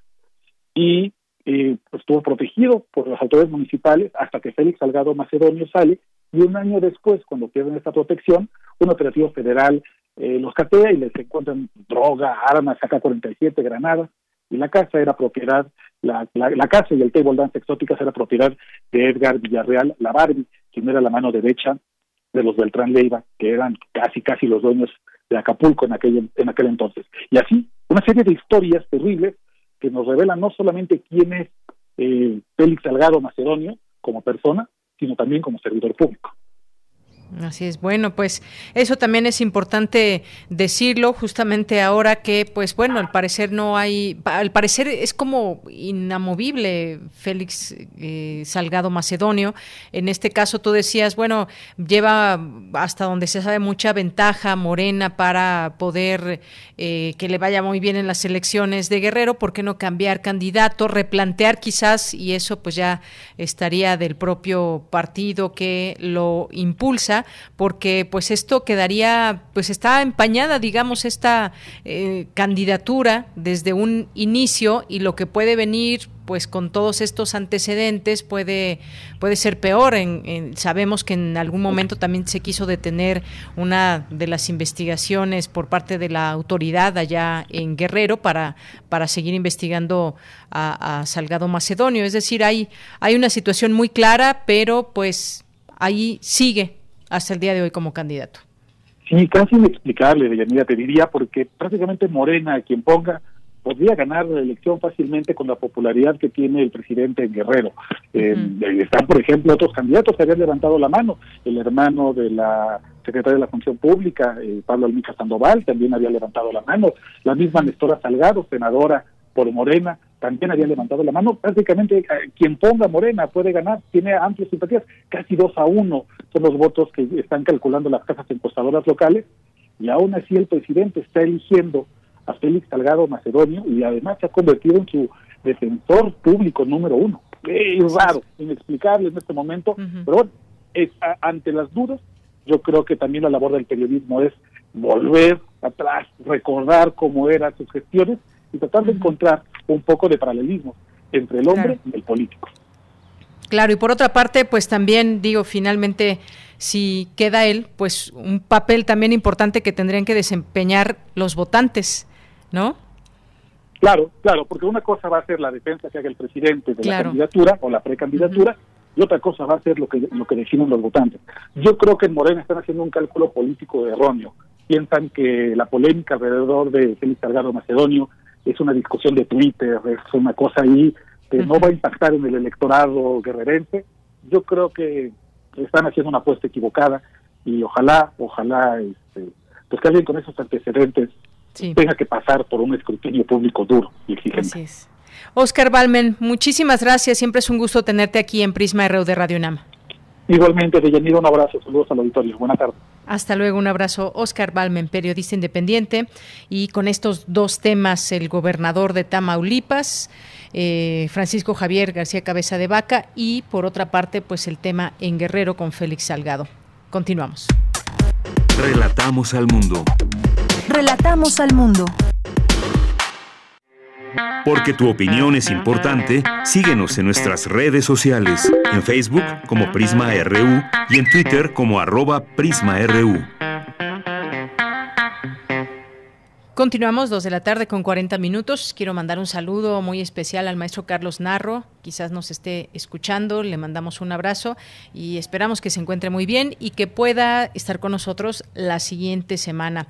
Y bueno, pues el día de hoy hemos invitado para hablarnos de coreografías a Elizabeth Solís, que es jefa del Departamento de Teatro UNAM y nos va a platicar de acción más aislamiento, 15 coreografías vacilantes, un ciclo de videoarte.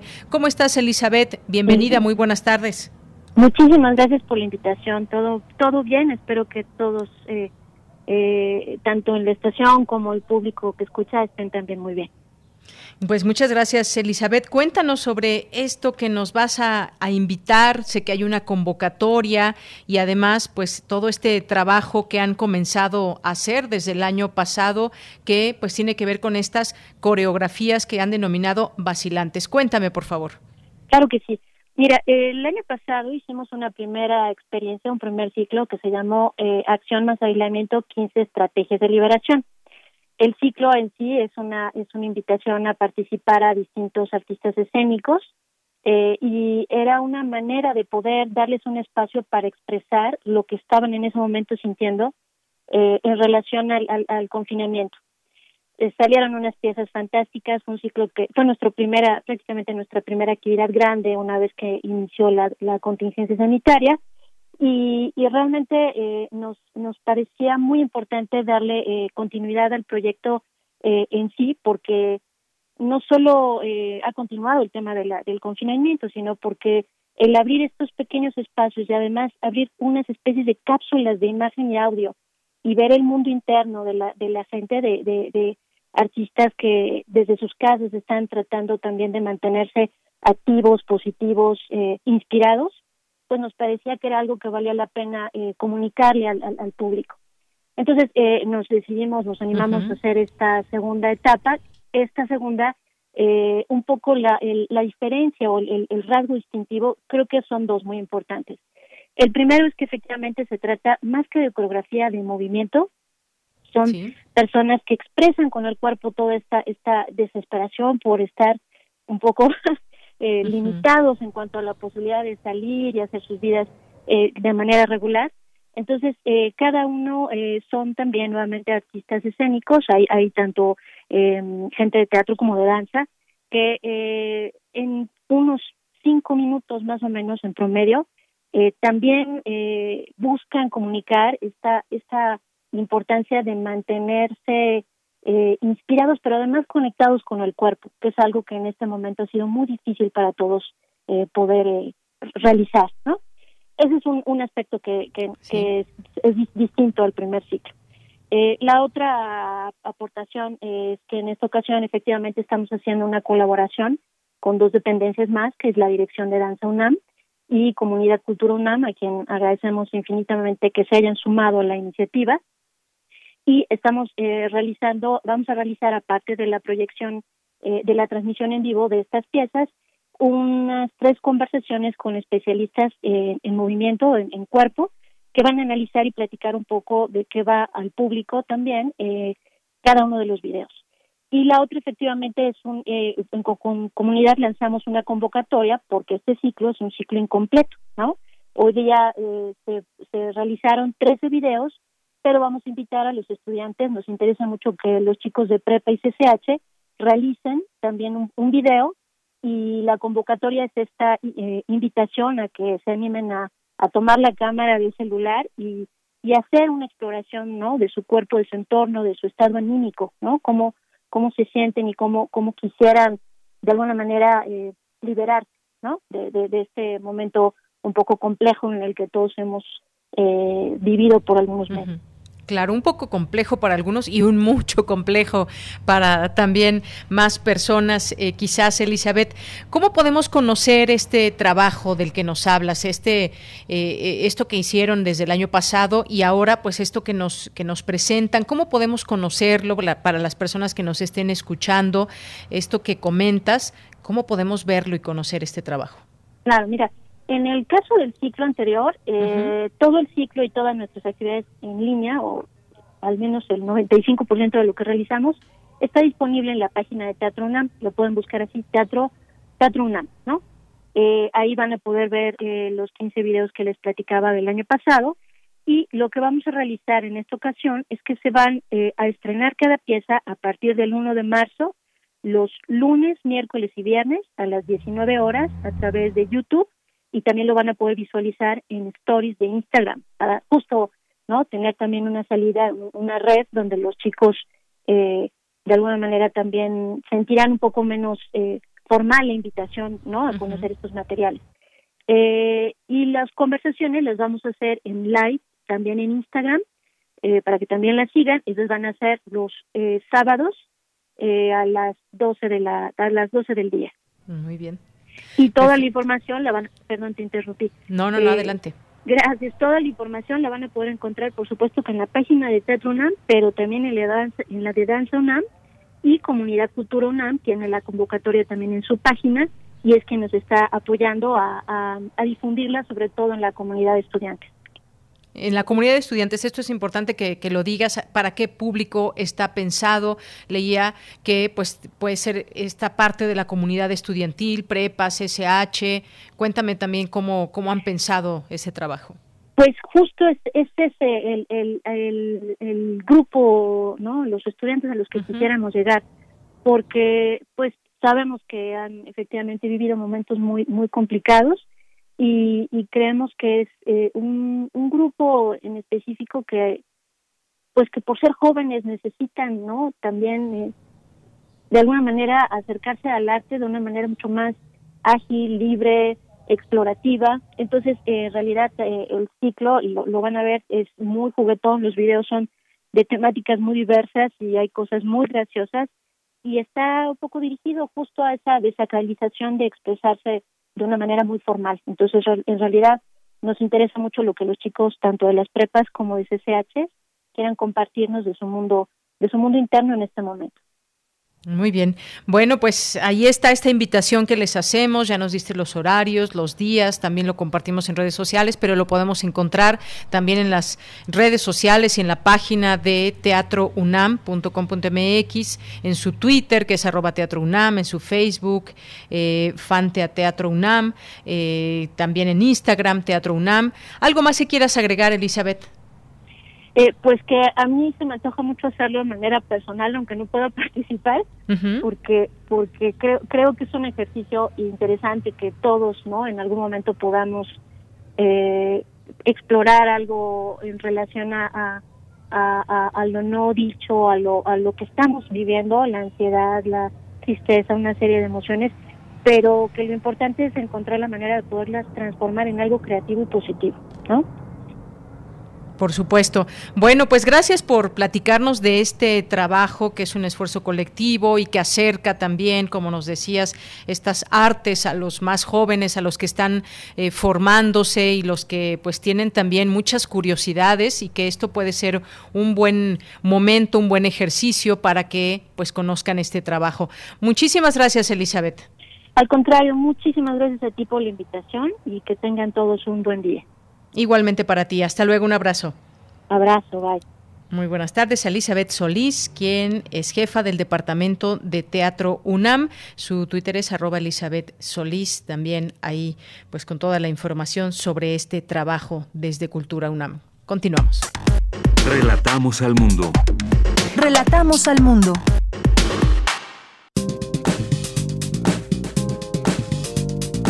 Cultura RU.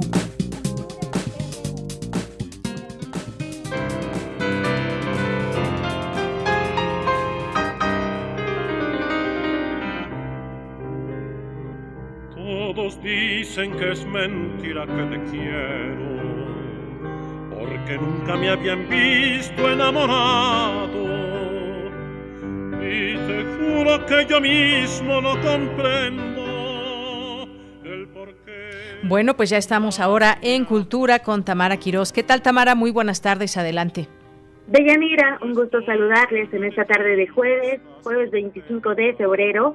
Ya se acerca el fin de semana y tenemos información de algunas actividades que pueden disfrutar en línea en su casa, en donde quiera que se encuentren. Estamos escuchando Júrame del disco Canciones de María Grieber, interpretada por Carlos Montemayor, en el piano Antonio Bravo. ilusión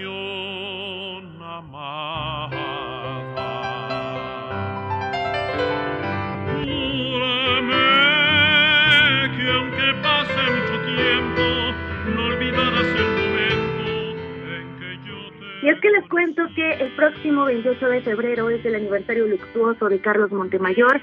Por ello, la Academia Mexicana de la Lengua y la Universidad Autónoma Metropolitana le rendirán un homenaje que será transmitido por las páginas de Facebook de ambas instituciones mañana viernes 26 de febrero a las 18 horas.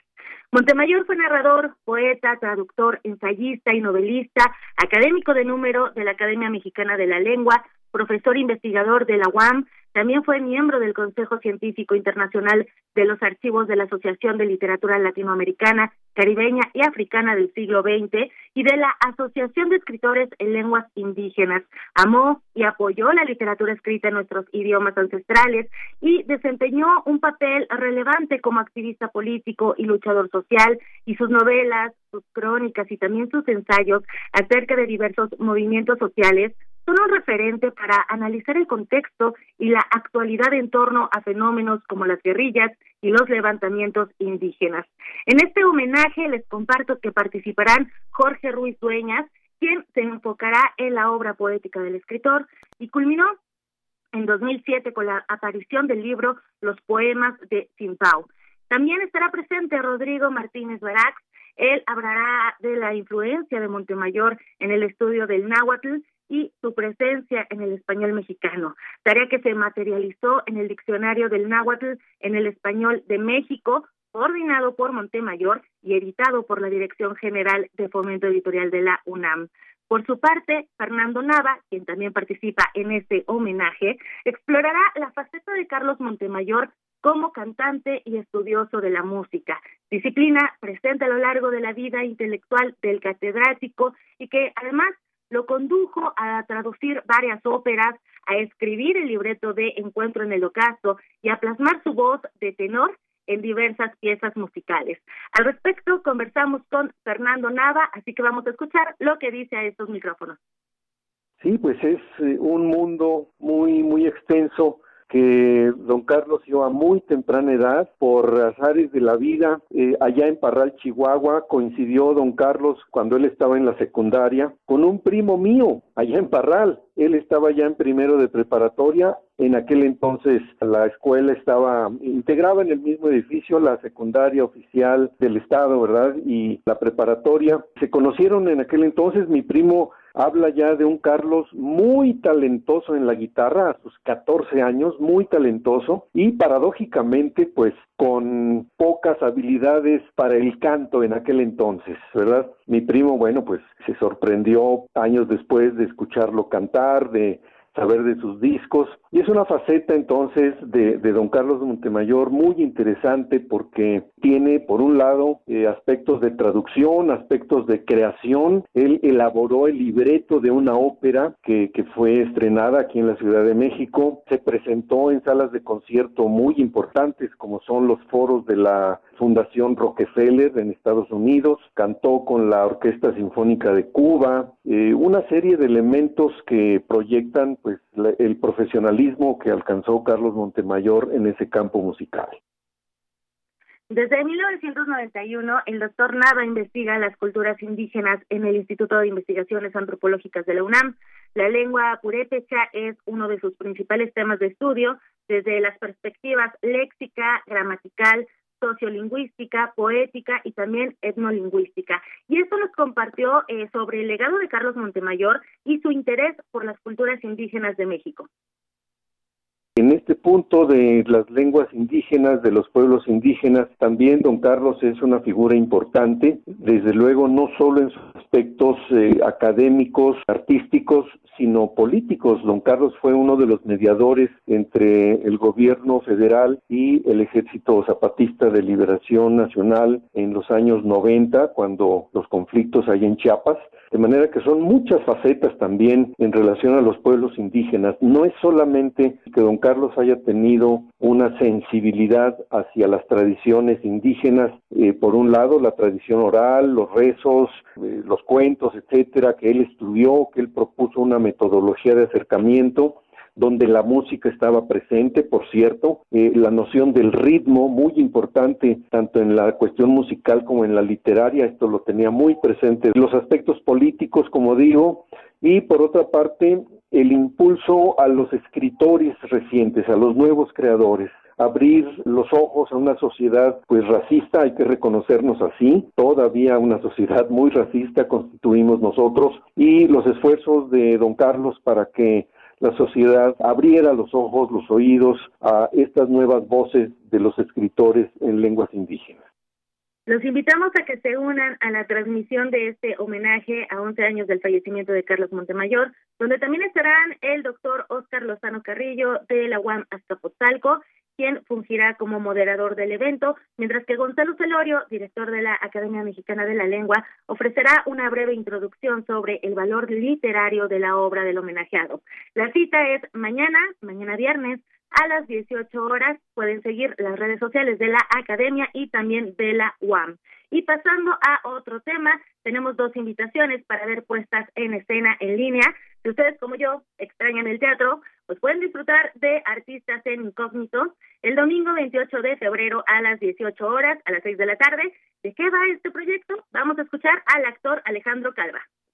Artistas en Incógnito surge como una necesidad en plena pandemia de seguir siendo activos, creativos, imaginativos y, pudiendo seguir colaborando, aunque sea a distancia, de manera artística. La primera edición fue el año pasado y fue un éxito, entonces decidieron hacer una segunda edición. Somos 10 actores nuevos. Es un grupo de lo más ecléctico, eh, actores que además son músicos, hay como un grupo muy, muy variopinto de talentos y de especialidades que hace que el trabajo se vuelva mucho más interesante, porque la idea es que cada uno de los 10 actores escribió un monólogo. Estos 10 monólogos que resultaron se sortearon hace una semana exactamente y nosotros tuvimos primero una semana desde que nos convocaron para escribir. Luego esta semana que tuvimos para hacer el monólogo que nos tocó, digamos, del sorteo, ¿no? Sin conocer el nombre del autor. Y la idea es, bueno, utilizar los recursos eh, con los que nosotros contamos en nuestra casa, ¿no? Que es nuestro teléfono celular, algún tipo de iluminación, algún tipo de sonido. Y el domingo lo vamos a ver, por primera vez nosotros también veremos nuestro monólogo, el que no hicimos, sino que escribimos, y el espectador va a poder ver, además de ese monólogo, el proceso creativo que tuvimos cada uno de los actores, el detrás de cámaras, digamos, reflexiones sobre el proceso, qué, qué estábamos haciendo, los bloopers, cuando nos equivocábamos, cuando hacíamos las escenas, las ganas que teníamos de decirle a nuestro dramaturgo tal o cual cosa porque teníamos como este problemas como en la interpretación, todo, todo ese tipo de cosas que pueden pasar durante ese proceso que luego el espectador no conoce, se van a ver al mismo tiempo que el monólogo. Si quieren ver este experimento escénico, Artistas en Incógnito, la cita es el domingo 28 a las 6 de la tarde. Los accesos se adquieren en línea. Y otra de las opciones teatrales es Febrero 33. Este es uno de los 21 monólogos que forma parte del festival organizado por Teatrix, Shakespeareancia y la Teatrería y está basado en el libro Febrero 33 y seis pedazos de teatro del dramaturgo Luis García Jaime. Conversamos con el director escénico Sebastián Sánchez y esto nos comparte sobre la obra.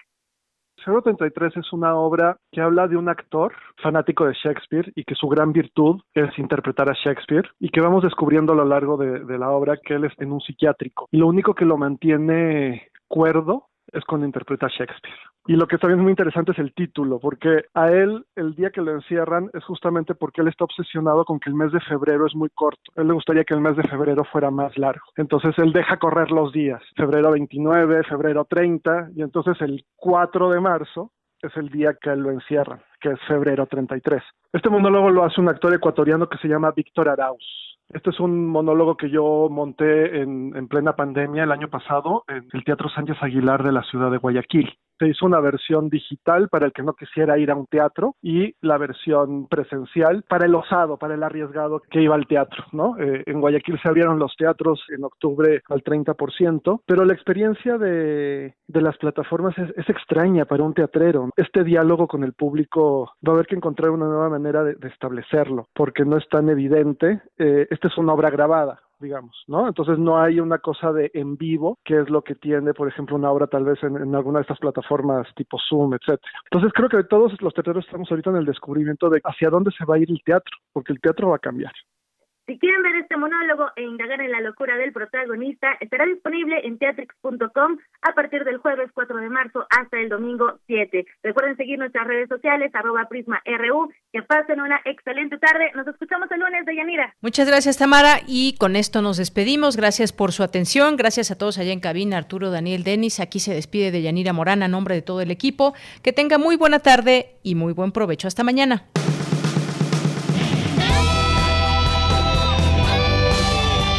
Prisma RU. Relatamos al mundo.